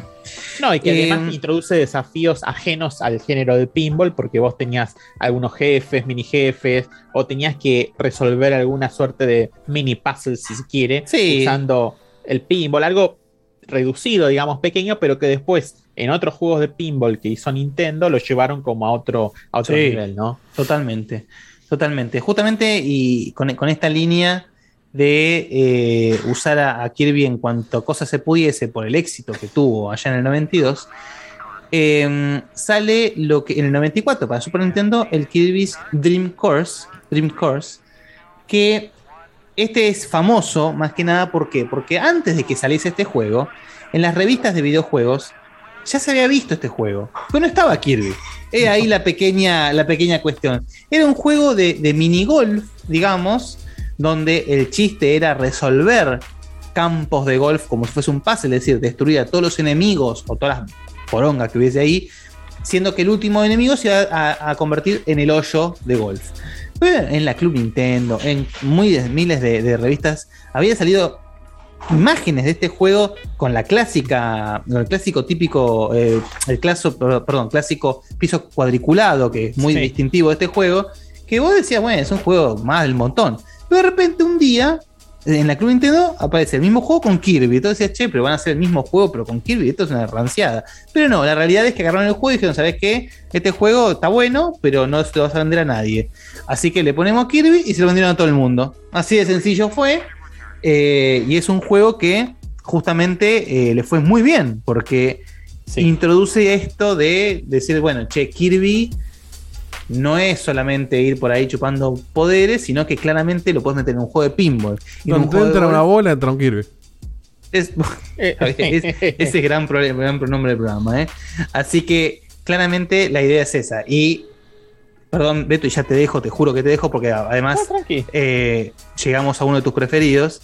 Antes de llegar a ese, eh, si, si esto les parece de meter a Kirby donde se puede, bueno, en el año siguiente en Super Nintendo sale, sale el Kirby's Avalanche. No, este sí es medio choreo, ¿eh? Que- no, no, ni siquiera es choreo, ni siquiera es un choreo. Es, dijeron, che, ¿cómo le vendemos a los Yankees el Puyo Puyo? El Super Puyo Puyo de Super a Nintendo? Kirby. Y metele a Kirby. Listo, fantástico. Le metimos a Kirby y funcionó, por supuesto. Porque hacemos, ponemos y sacamos lo que queremos. ¿Qué queremos? como diría de Lutier, totalmente. Entonces- Total. ¿Quién se va a dar cuenta? Pero aparte Kirby- está ahí en el medio. De la, de la waifu, ¿eh? Kirby está en el medio ahí boludeando y el juego pasa alrededor de Kirby- Kirby. Kirby no hace nada, ¿eh? De hecho, es el puyo puyo. No hay, no hay mucho más. Es que- el, pu- no, no, es, es el Puyo Puyo Es el con puyo los puyo personajes de Kirby. Exactamente, con estética Claro. de Kirby, personaje de Kirby, conversaciones entre personajes de Kirby que no tienen nada que ver con nada. Kirby nadando ahí en el medio de ahí, Sí, al claro, pedo, como ahí, teta de es eso. Está es boludeando. eso. Pero de verdad fue la introducción de un juego, digamos, de, de puzzle de la familia de Tetris, si se puede decir de, Sí, esa, de esa que manera. en Japón era furor y pero que acá la- no la lo forma- conocía ni ahora. acá no conocía a nadie y en Super Nintendo le metieron a Kirby y en Sega le metieron a Sonic, literalmente. El Dr. Robotnik Min Bean Machine es el Puyo Puyo, pero con los personajes de Sonic en Sega Genesis. Totalmente, totalmente. Así que este, a ver, si lo están detectando como un choreo, sí, es un choreo. A diferencia de lo, de, de- del anterior, que es el, el Dream Course, que es esta especie de golf de, de- Kirby, que yo lo defiendo muchísimo porque es un juego muy original y que tiene Sí. desafíos muy copados, porque además Sí, sí, sí. introduce muy Te hace bien pensar posta, ¿eh? Te, hace, pensar en serio. Es de los más desafiantes. Siempre cada tanto lo, lo relanzan porque siempre lo meten en cuanta plataforma pueden, como la Virtual Console, o ahora también está en el, en el online, también está el Dream Course. Eh, así que si lo quieren probar, lo pueden probar de ahí, si tienen el, el- el Switch Online. Y la verdad que introduce muy bien todo lo que son las, las diferentes poderes, digamos, que puede usar Kirby en este, en este contexto, ¿sí? Pero en el Avalanche, en el Avalanche no hay nada extra, digamos, que uno diga, No. bueno, se justifica que estén los personajes de Kirby porque en algún nivel usas algo, tenés que resolver cierta situación. No, es el Puyo Puyo con una linda estética y con los personajes de Kirby, así que nada, una forma de enganchar, ¿sí? Pero lo que sale en este mismo año en Game Boy, ¿sí? Eh, es un juego que pocos conocen. Que lo gastamos Eh, hasta el. Lo gastamos hasta mate. Yo me acuerdo de haberlo, de haberlo recibido como un regalo de cumpleaños en el año siguiente, en el 96, ¿sí? Porque en esa época yo era muy, muy fanático de todo lo que es el Breakout, Arkanoid y todas sus Bueno, eso a, nos- a los dos nos pegó para el culo. A los el, dos. El, el Arkanoid y el Breakout. No, Yo era son- muy fan, juegos de, que- muy fan de Ganoid en, en mi infancia. Claro, Sí, sí, sí, y es el día de hoy que, cuando sale uno, digamos, nuevo, lo, soy el primero a probarlo porque son juegos que me, me resultan. Creo que es justamente es de esos juegos que te ponen en un estado zen, digamos, de, de relajación, que, que nada, que es divertido, que, que no te, que no te estresa, que, que es resafiante, pero Hace falta un punto. Arcanoid Effect hoy, hoy en día. Pone Sí. totalmente, Totalmente, totalmente. yo lo rebancaría. Arkanoid. Lo rebancaría, sí, y en esa época con Guilles, eh, sobre todo con el Arkanoid propiamente dicho, lo, lo- lo- lo disfrutábamos mucho, eh, lo habíamos disfrutado mucho de chico, y, y llega este, este, este, este juego, digamos, ¿no? que es el Kirby's Block Ball, que justamente eh, así tal cual como lo, lo estarán imaginando, un Arcanoid con Kirby. Para mí, uno de mis Arcanoids preferidos, para mí es el mejor Arcanoid por, digamos, obviamente situado en contexto, en el año 95, ¿no? Por supuesto, pero porque le sienta a la perfección la combinación del mundo de Kirby y las habilidades de Kirby en un contexto del Arcanoid donde tiene que ir rompiendo bloquecitos, donde Kirby obviamente es la pelota, pero la introducción de los, de los jefes, los diferentes mundos, hay minijuegos también, están los, los diferentes poderes de Kirby que cobran sentido para ir rompiendo los, los bloques que se van arrojando. La curva de dificultad está muy bien construida, donde los primeros niveles son sencillos y después se van complejizando y van apareciendo Sí. nuevas variantes. Y el juego de principio a fin te arroja siempre algo nuevo por hacer.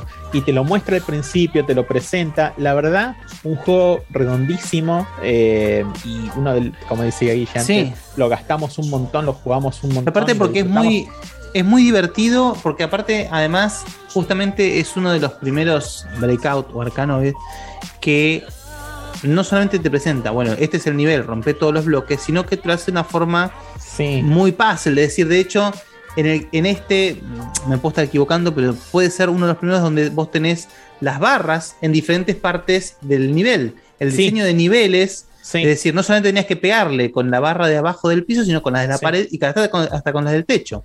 Entonces, ahí además, corregime también, Beto, en este vos podías tocar para hacer como una especie de, de, de Sí. rebotín. Cuando, cuando que- Kirby toca el- el- la barrita, si vos apretas la, la- la- la barra, eh, se, se curva hacia arriba y le da como un impulso. Kirby se hace como un poco más grande y puede romper, por ejemplo, un bloque que se rompía con dos golpes normales, se rompe con uno solo de estos Claro. golpes mejorados. Tenía que tener ese timing.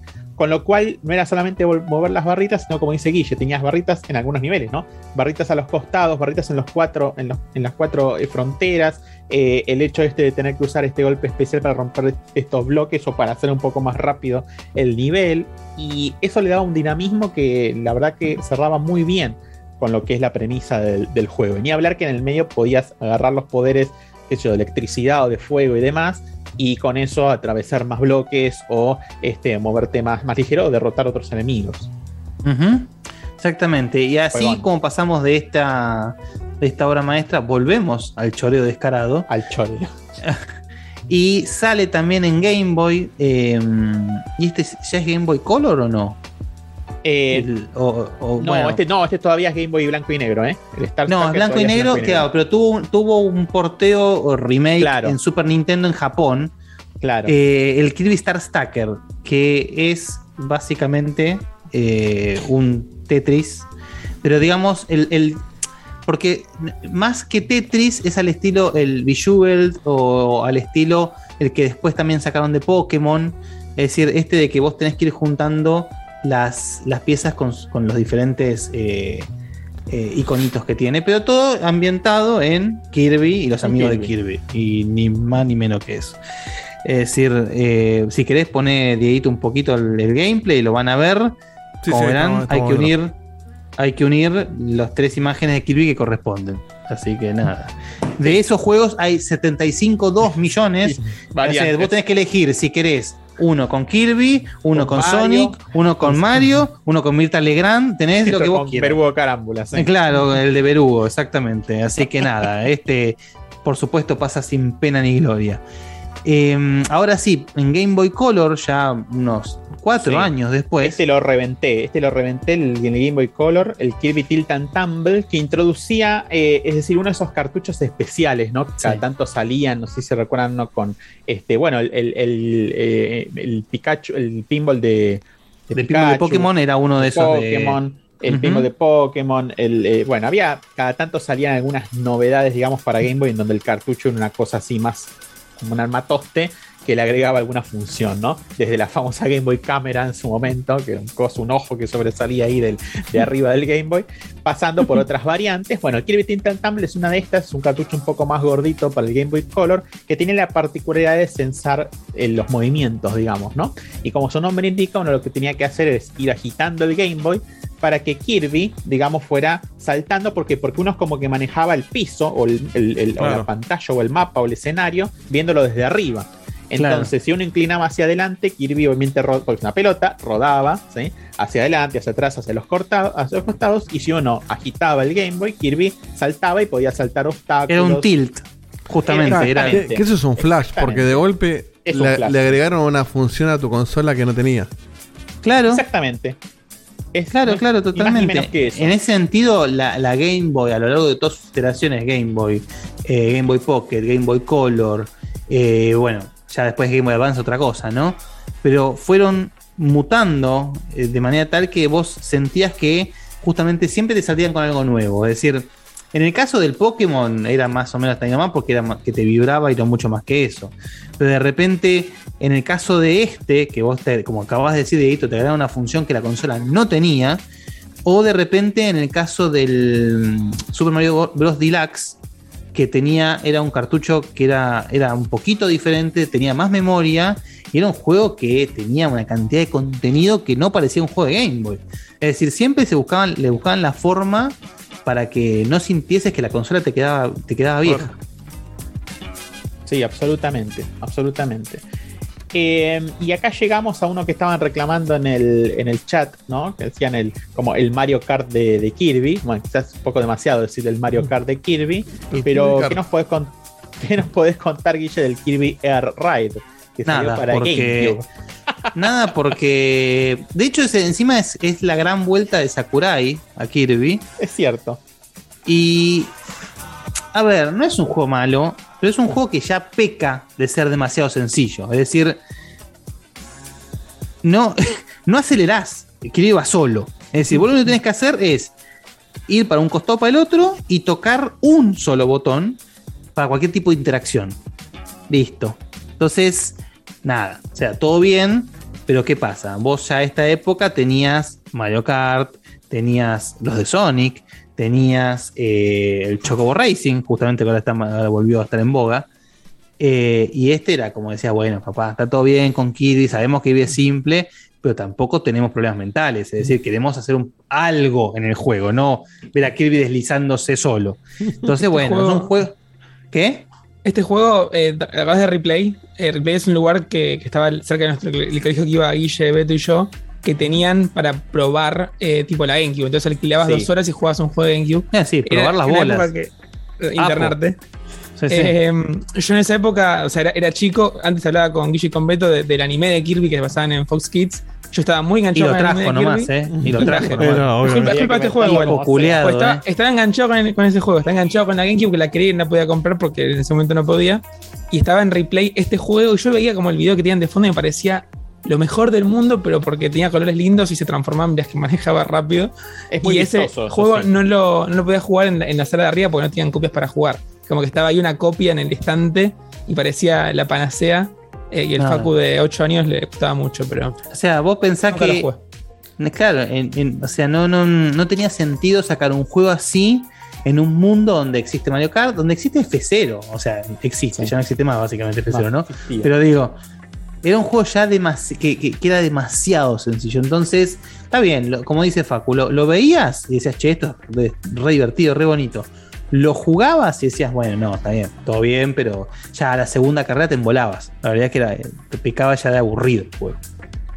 Sí, totalmente. Y, y- y Kirby Air Ride, aún en su simpleza y todo, fue dentro de la, de la serie esta paralela de spin-offs, la última gran innovación, porque la verdad es que después vino toda una seguidilla de Sí. spin-offs de Kirby, que eran más como versiones de algunos minijuegos que aparecían en otros Kirby's, en Kirby's de la saga principal, pero digamos extraídos y eh, trasladados a un juego propio que en algunas situaciones no se justificaba, en otras quizás un poquito más, pero la verdad que fue muy, es, eh, fue muy vago y eso se mantuvo, se mantuvo incluso hasta, hasta el día de hoy, ¿no? Estamos hablando de juegos como el Kirby Fighters Deluxe o el DDD Drum Dash Deluxe, el Team Kirby Clash Deluxe. Siempre que vean el Deluxe eh, es porque están choreando. Es porque están de un robando, mini- claro, de exactamente. un minijuego que duraba dos minutos en, en algún otro juego de Kirby, lo Que, transformaban en un que juego como propio. minijuego funcionaba muy bien, porque Claro. es decir, jugás un ratito y se acabó el partido. Ahora, un juego completo de, de DDD saltando entre tambores, sí, está bien. está bueno, Sí. pero banca un toque. Es decir, pero bueno, más allá de, de este tropez- tropezón, si se quiere, o, o falta de, de- de imaginación, y entre todo esto que les trajimos con Beto y les contamos, es donde nace esta especie de, de- de- de fe absoluta y ganas que tengo de agarrar el próximo Kirby y ponérmelo en la jeta, porque es el primer Kirby 3D real. Se dan, se dan cuenta, es el, el primer Kirby en 3D después de 30 años de historia. El hablando de un verdadero. Kirby 3D que tiene mucho tufo al Super Mario Odyssey. Ah, pero no tiene Eh, cualquier cosa, ¿eh? No, igual, no, no, no tiraste ningún. No, no tenemos video de. Ah, creo que no, no. pusimos video de. Puse el- de- Ah, no le mandamos el video. Puse no el mandamos, último no que es el Kirby Clash, que era el último video que tenía. No, está bien, eso es- si querés buscate ahora un poquito Sí, sí, mientras sí. hablamos un toque, pero El, justamente único- el único trailer que hay, así que es a único, sí. fácil. Yo hice el, el chiste, digamos, de que el Planet Robot era una especie de Nier Automata, si se quiere, pero en realidad este es el juego que tiene más ese tufo ante un Sí. mundo desolado, Una especie una- de mundo post-apocalíptico. Sí, una y- distopia medio rara, que no sabemos qué hace Kirby. Seguramente Kirby estaba al pedo, se lo chupó un portal y lo llevó a un mundo desolado. Eh, pero sí es muy prometedor la idea de un Kirby. No sé si será mundo abierto, pero es cierto que vos puedas explorar en tres dimensiones. Hay que ver cómo afecta eso, digamos. O sea, estamos hablando de. Ya es más que una costumbre. Estamos hablando de una saga que se, se fundó y se mantu- mantuvo en el 2D.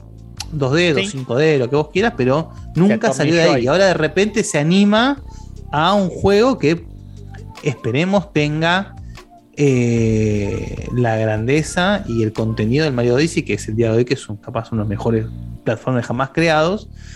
Eh, pero a mí me muy- gustaría, a mí me gustaría que tomara esto, ya lo dije en otras ocasiones, pero lo repito, me gustaría que tomara una estructura, ¿no? De esas que nació con el Mario 64, digamos, ¿no? Que uno pueda recolectar lo que sea. Eh, las estrellas, los pasitos de Sí. Rainbow, lo que se te ocurra, pero que permita ir resolviendo diferentes situaciones con Kirby, con sus poderes y demás, para ir coleccionando. Me entusiasmaría más eso que una secuencia lineal de niveles. Sí, digamos, ¿no? totalmente. Y ojo, no digo Es que, que no lo justamente- disfrutaría, pero la verdad es que preferiría este formato un poco más abierto, más versátil Sí. y más colectazón, digamos, ¿no? Sí, sí, sí, totalmente, totalmente. Digamos, esa, esa fórmula que introduce tan bien el Mario 64 de, ok, vos tenés este nivel. Ahora, vos a este nivel puedes entrar en diferentes instancias donde vos podés agarrar, en el caso de Mario 64, una estrella haciendo esta cosa, digamos. Yo creo que eso podría funcionar muy bien en Kirby. De hecho, el Mario Odyssey es así, ni más ni menos, pero bueno, un poco más, más grande, digamos. Eh, pero nada, el, el, el trailer del, del- del Forgotten Land se ve espectacular. Y, en base a lo que estuvimos hablando, yo creo que entienden ahora lo que es el impacto que tiene este anuncio, ¿no? Para lo que es la saga de Kirby.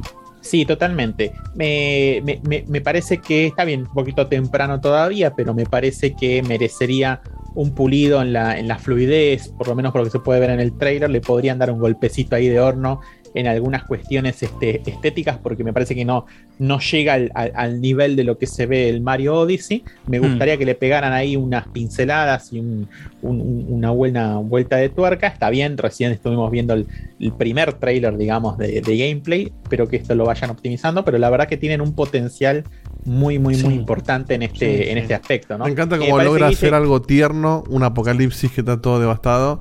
Claro. Y te ponen perritos totalmente. tiernos, todo colorido. Es que justamente Kirby logra ese contraste y lo, lo- lo logra muy bien, tiene mucha experiencia en, en- en conseguir eso, digamos, ¿no? Es decir, en, Sí. en presentar una situación medio oscura, pero que de golpe tenés, como decís vos, Dieguito, estos muñequitos tiernos. Estos bichos tiernos, claro. Estos Hay bichos que traer a tiernos Kirby conocidos. Argentina a ver qué hace. De hecho, cuando. De hecho, cuando de repente, el momento en el que ves la cara de Penta Knight, una vez cuando se le parte la máscara por primera vez, Sí, en y el ves que es Revenge, sí. en el Revenge, y ves que es Kirby, básicamente, Negro, pero negro. negro. y con carita linda, y decís la puta que te parió. Pero, Oh, claro, claro. Pero bueno, acá, acá corremos el riesgo de que pase lo mismo que en Nintendo 64, es decir, tenemos Sí, la el expectativa. bagaje de Ah. Mario 64, Ocarina of Time, acá tenemos Mario Odyssey, Breath of the Wild, y esperemos que no se repita la racha de Kirby Garcha. Pero bueno. Por favor, por favor. Y ya que Guille le estamos prácticamente choreando en esta última parte la sección a Seba, ¿no? De la review prejuiciosa, o lo que podríamos llamar una preview, ¿no? Eh, pongámosle, pongámosle qué Muy bien. puntaje va a tener este juego. No, no, 9, 9, no, no puede bajar de 9. Uh, no lo, puede lo bajar de condenaste, nueve. eh, lo condenaste. 9, 9 personal o 9 Metacritic. No, eh, yo digo que es 9 personal y 8 Metacritic. Ok, ok, sí, para mí personal puede tranquilamente ser un 9.5, porque le voy a regalar puntos, obviamente. Punto 8, Sí. punto 8. Punto 8, dale, punto 8. Eh, pero para mí en un Metacritic se, se, se liga un 6.5. y ya ¿Qué los pasó conozco, ahí? sobre, sobre todo 6.5. los del. Sí, Uy, sobre lo todo faja del- Metacritic. Los faja Metacritic y el User Score lo, lo faja también. Sí, Pero a mí lo que me da, el, me da, me da con un el poco antecedente cosa. de, de, de todas las flores que están tirando al Metroid Dread hoy en día. Sí, Ah. pero eh, no sé si la gente tiene ese amor por Kirby, digamos, como si lo tiene por Samus Aran. En, en- en ese sentido me, me refiero, ¿no? Porque no sé si hay tantas personas que han disfrutado tanto como nosotros lo que es la saga de, de Kirby. Por eso no le confío tanto por el lado de los, de los reviewers de Metacritic y mucho menos de los users. Eh, es lo que dijeron recién, van a salir a decir, no, es el Kirby Odyssey y van a poner todos 950 y listo. Sí, Creo a- que se lo va a merecer y que lo va a romper, pero mí van a fe con eso, eso y eh. van a dar la excelencia. Me da ¿Vos fe, decís? me da fe la mecánica Odyssey, pero Firmo, firmo le acá. tengo miedo Pero que todavía sea no muy tenemos fácil. garantizada. No tenemos garantizada la mecánica Odyssey. Me parece que Claro. nos estamos adelantando. ¿Quién dijo que iba a ser Odyssey? Nosotros queremos que los. No, Odyssey en el sentido, de lo- sí, asumiendo que sea como Se decir, vio muy, muy abierto. poquito, se vio. Muy Eh, poquito. no y lineal. se vio. Lo, que, lo que sí me parece eh, que, que tiene razón Beto es que incluso con este pequeño tráiler de gameplay ya podés ver que el- el- la producción que le quieren meter es bastante menos que lo de Odyssey. Entonces tenés que mostrar algo más. Ahora. No, no, para, para, ojo, no, convencer. no, confo- no- no confundas nivel de producción con la estética minimalista de Kirby. Vos si a Kirby lo, lo llenás de cosas como el Odyssey y ya tenés, corres el riesgo de que no sea un Kirby. Kirby en- siempre ha sido bastante minimalista. Pero Eso incluso, incluso en su, en su estilo gráfico, ¿eh? no, no pomposo, pero que tenga una, una performance increíble. Si vos no estás exigiendo la, la Switch ahí ni en pedo. O sea, pero ni, ni en pedo. Y, supuestamente no, no creo que se, se animen a hacer un mundo totalmente abierto. Entonces tenés un tenés escenarios Estamos, pero ojo, acotados. estamos hablando de, un juego- lige- de la consola que tiene el Breath of the Wild. Por eso, El- por eso te digo. El, el- open world, más open world que existe hoy en día. Por eso te digo que tienen potencia de sobra como para hacerlo. Si no, es Pero abierto, hasta ahí como nomás, Breath of the Wild, porque el Breath of the Wild eh, está muy lindo todo, pero por momentos arrastra bonito el juego. Sí, eh. se arrastra, se arrastra. Por eso, pero igual de lo que se vio en Breath of the Wild, con las animaciones, con los modelos de personajes, a Kirby hay un mundo de diferencia. Entonces ese Sí. mundo de diferencia, Todavía teniendo en cuenta el open world, totalmente. se lo puedes poner directamente en, el, en, en la performance y en hacer cosas más lindas que lo que se vio en el tráiler, que ya se veía muy bien, pero, pero puede estar todavía mucho mejor y que la gente se, se vuelque en el juego pensando, sí, posta, es un, es un Odyssey de, de Kirby. Eh, es importante, o sea, entra, entra por los ojos también la estética de los juegos de Nintendo, aunque parezca que no, aunque Nintendo se, se- se- se baje de la, de la contienda gráfica. eh, Se baja de la contienda hay- hay- de potencia, pero, pero no de en potencia, diseño. exactamente, pero del, del- el, el arte, el diseño y, y lo lindo que puede llegar a ser al ojo, esa primera impresión, siempre tiene que estar ahí Nintendo. Y, Sí, total, y totalmente. Trata de ser pionera siempre con eso. Con Sí, la a mí me da miedo que sea muy fácil ahora, igual, ¿eh? Porque yo, todo- tengo, yo tengo temor, sí, sí, yo también, yo también. Yo No, creo que A ver, difícil no va a ser, muchachos. No, No, no difícil, pero el, el Odyssey tiene una dificultad bastante balanceada. Tiene partes jodidas y tiene una parte y, y toda la primera parte es más fácil, pero no es un paseo como el que el, el- el Kirby Kart que contaste recién que va solo. O sea, tengo miedo de que lo hagan muy paseo por ser Kirby y no ser Mario. Pero bueno, obviamente es puro prejuicio como eh, la sección amerita. Es la idea de la sección. Por eso te digo, hasta la información de hoy, yo diría eso, pero puede cambiar, obviamente, depende de lo que veamos de acá a los próximos 5 o 6 meses sobre el juego. A lo mejor, si nos empiezan a dar una mejor idea de cómo es la mecánica, si le dan un pulido a la estética o a la fluidez de- del juego, este, ahí yo lo tiraría un poco más para arriba en lo que es la, la- revisión ¿no? del, del periodismo y, del- y de los usuarios. Pero hasta lo que hay ahora no, no le veo mucha expectativa que le vayan a tirar demasiadas flores. Eh, pero bueno, yo lo voy a disfrutar igual porque aguante Kirby. Lo sigo de cemento, viejo. Claro. Así que bueno, hasta aquí la sección de los informes primordiales del día de la fecha. Espero que les Kirby haya patea el techo. gustado este recorrido y denle una oportunidad. Si no les gusta, no les trae la saga principal. Varios de los spin-offs se juegan muy bien. Forever Dream Course, el Kirby eh, Block Ball se juega muy bien incluso hoy en día. Tal, Sí. tal es así. Sí, incluso sí, con sí. todos los años que pasaron, en blanco y negro, todo lo que quieran, pero es un juegón. Eh, y bueno, no dejen de explorar Kirby si nunca lo hicieron.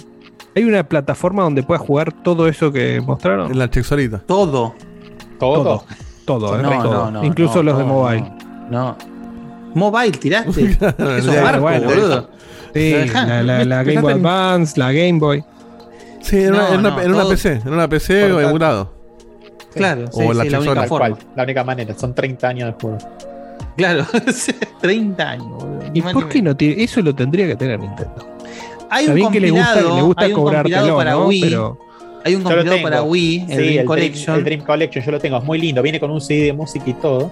Pero Sí. son cuatro juegos, tampoco no es que tenga Lo- los Ángel no vienen, vienen el Superstar. Claro, el- el, Superstar, el de NES, el, el Dream, el ah, eh, no, el Dreamland 3 El Dreamland 3 eh, y hasta acá llegamos. y uno más, sí. sí, sí. Eh, uno, ahí. No me acuerdo, después me fijo. Está ahí, lo tengo ahí. Bueno, pero vienen cuatro y un disco de, de música. Este, y muy, muy linda colección, todo lo que vos quieras, pero no es tenés todo, ni, ni, ni por No, cantidad. no, no, no, no, no, no. Menos lo de Game Boy Advance o de ese, por ejemplo, que son juegos. Sí, que imagínate que, Nintendo no te va a regalar eso, no, ni- no No, te regala pero bueno, de NES, te va a regalar. Claro. Si, si hay algo que tiene Nintendo es que es muy fácilmente emulable. Este, Sí, eso sí. Igual nada, te, te ganas de jugarte estos 20 y pico de juegos, ¿no? Sí, tampoco te vas a pero, jugar toda la no, pero, Bueno, pero sí es muy, es muy cierto que si vos de repente, no sé, por ejemplo, todos los días tenés eh, viajes en colectivo largos. Ah, sí. eh, y por ejemplo, a mí me pasa que en esa situación de viajes en colectivo largo yo no puedo jugar un RPG, pero debo jugar algo un poco más distendido. Y bueno, un, un Kirby's Block o alguna cosa por el estilo sería ideal para jugar, por ejemplo. Sí, Entonces, Por eso digo que siempre Kirby creo que donde más brilla siempre es en handheld y que creo que acá el, el- el- el Forgotten Land va a ser una cuestión porque va a ser un juego de, de sobremesa y handheld al mismo tiempo, así como qué pasa con eso. sí, ojalá esté bueno, ojalá esté bueno. Bien, muy bien. Que bien. Vamos Muy con lindo. los últimos. eh, ¿Qué tenemos? un ¿Audios o café- cafeces? Un café y dos audios. Eh, bueno, dale. Rápido. Dale y cerramos. Café, Bastion, cinco cafecitos. Qué buena intro la de los informes primordiales. Gracias, Bastion. Muchas gracias. Y vamos con un audio de Nico Ferro que dice así. Con este debate de si es o no el último Smash, que obviamente no lo Ah. es, eh, es como que los nintenderos diciéndose eso como que disfrutan más el juego en el momento. Guille ya decía del de Wii U que era el último. Y Oh, no recuerdo la eso, empresa que está sinceramente. hace más de 30 años sacando Marios va a sacar Smash en todas la- la- las consolas, no importa. Y lo que dice Seba es verdad que es un laburazo, pero no es que lo arrancás de cero. Porque este tampoco hicieron todas las animaciones de cero. Tomaron las del de Wii U Conchuto del de Wii U. y sí agregaron lo que es nuevo. Pero estas animaciones hechas un poquito mejor, con algún rescalado, lo, lo mandás en la próxima generación de Switch U o lo que sea y listo, y anda. Sí, es cierto. Igual lo que decía Seba no era por el tema, entiendo yo que no era por el tema técnico, sino porque arranca, o sea, la, la- la próxima versión de Smash ya no puede bajar de los ochenta y pico de personajes que tiene este. Entonces como que... No Es que, puede claro, bajar yo no, de eso. Yo no digo y- de que, yo no digo de que, que no debería salir Smash porque se va a sacurar. No, yo digo porque justamente para no caer en, mira, te saco, te porteo un juego y te agrego dos personajes más, que me parece una cagada. Claro, dejó la vara muy hacer, alta Por este supuesto que lo van a hacer, sí. Pero bueno, qué sé yo. Bien, Aparte, eh, ¿cuán- ¿cuándo salió este, este último Smash? 2018, primero de diciembre. 2018. Y encima tenías el de Wii U bastante cerca, dos años antes, ponele. Sí, es que el de Wii U le pasó lo mismo que al Mario Kart. Claro. Y, y son, y son bastante son parecidos, es una extensión uno del otro. Este vino a reemplazar el de. Wii U que no jugó nadie. Tenés un juego de, de cinco años de corrido como mínimo. ¿Entendés? Entonces la gente está cansada. Está cansada. Vas, vas a tener que esperar por lo menos cuatro años para volverla a traer. Por lo menos. Sí, para, para mí no, no hay Smash en la próxima generación. Quizás en la, en la que le siga. como mínimo. Y lo que yo decía es que si vos vas a traer este juego que ya está eh, hermoso eh, gráficamente y además muy completo, porque tiene todo lo que te puedes imaginar que pudo conseguir Nintendo, tenés que empezar desde ahí. Y, y para realmente eh, asombrar gráficamente, tenés que romperte el culo. Y romperte el culo con 80 personajes es un laburo de la zamputa. A eso Sí. iba eh, Sí, Nico. Totalmente. Y después tengo un video. ¿Qué hago con esto? Facu, lo tiro directamente. Sí, sí, hay escena más en YouTube Uy, para, para- Fanta, para- para Fanta, contar la Fanta. anécdota, la, anécdota, la anécdota de lo que había dicho. ¿Conso o Cinso? Y con, es el chiste con el sonido. Ah, que no ¿Pero no viste de qué era? Ah, No, no, no, no, porque si lo hago sonar, suena en todo el programa. Sí, o sea, en, en el tiempo que te pasé el link nada más. Sí, sí. Pero era, era una boludez máxima, lo he dejado hace como una hora ahí en on hold. Ahí va. Es lo que decía del, del, del Mega Man, efectivamente. eh, es la, es la parte de Vivaldi cuando estás en la nave. Y Ah. me gusta como, cuando- como lo que dijo Beto recién, que se acuerda cuando llegó a tal lugar con la Game Boy. Tengo esta imagen grabadísima y esa es como mi pequeña incorporación a este tipo de música y me gusta mucho por, por, por este tipo de cosas. Así que. ¿Este tipo de música que es música clásica? Música clásica, sí. Ah, ¿Qué, más podía hacer? la primera de Vivaldi Música de Mega Man. en Mega Man. Eso, listo, ahí está el, la navecita. Qué lástima no haya quedado en nada el Mega Man Legends, ¿eh? Totalmente. tal cual. Qué juegos tan lindos que. Bueno, Y tres además salió la horas. de 3DS que nunca salió. Tres horas 13 le metimos. Para un programa sin Diegote es bastante, pero metimos pero un, montón cinco. de contenido. Con- eh. Sí, Bocha de contenido. Con Diegote eh, estábamos mañana desayunando, terminando, Sí, empezando los pinos de. Kirby. Mojás Kirby en el O café sea, hab- hablaron de 20 literalmente 25 videos de Kirby, diría yo. Así que. ¿Te, te ganas no- de jugar Kirby o te pudriste de Kirby, Dieguito? Eh, no, ¿sabes qué? Ya Yo se jugó toda la saga hoy. solamente probé un poquito el de. El de, el ¿El de de qué? Super Nintendo. eh, que lo probé justamente en la. ¿Cómo es? En online. en claro. En online, el Superstar. Ese y, es muy lindo. y como que me, me cayó simpático, pero nunca le di demasiada bola. Y ahora con todo esto, como que me, me motivó a probar al menos los de Super Nintendo, que yo los tengo ahí en la Switch. Este. Claro, así como ahora este va a ser tu primer Metroid, puede Sí. ser tu. Kirby me, Kirby me lo debo. Kirby me lo debo también. Metroid más que nada, ¿no? Metroid sobre todo porque me gustan los Metroidvania y no, no jugué ningún Metroid ni ningún Castlevania. Ni un Castlevania. Irónicamente. Qué tipo. bueno, chicos, eh, espero que les haya gustado. Hoy tiramos contenido para tirar al techo. Eh, espero que no se hayan empalagado de Kirby. Y por supuesto, como siempre, déjenos sus comentarios, sus mensajes, sus audios, sus cafeces, que serán leídos, respondidos, considerados y asimilados. Así que les mando, eh, les mandamos, mejor dicho, eh, un gran saludo a todos, los que nos escuchen, nos escuchan en vivo, nos escuchen en Spotify, nos escuchen en YouTube o nos vean donde sea. Y nos saludamos hasta el próximo miércoles, que espero que tenga más Diegote que hoy. Pero bueno, seguramente. Seguramente. Bueno, hasta la próxima. Hasta la próxima. Un abrazo. Chau, chau. Chau, chau.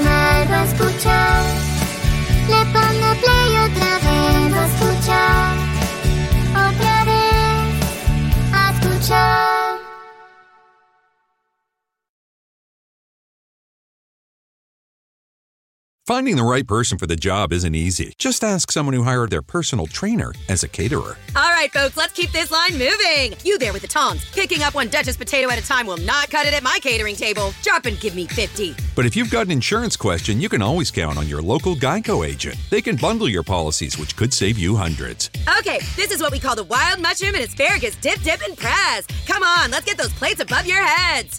For expert help with all your insurance needs, visit geico.com slash local today.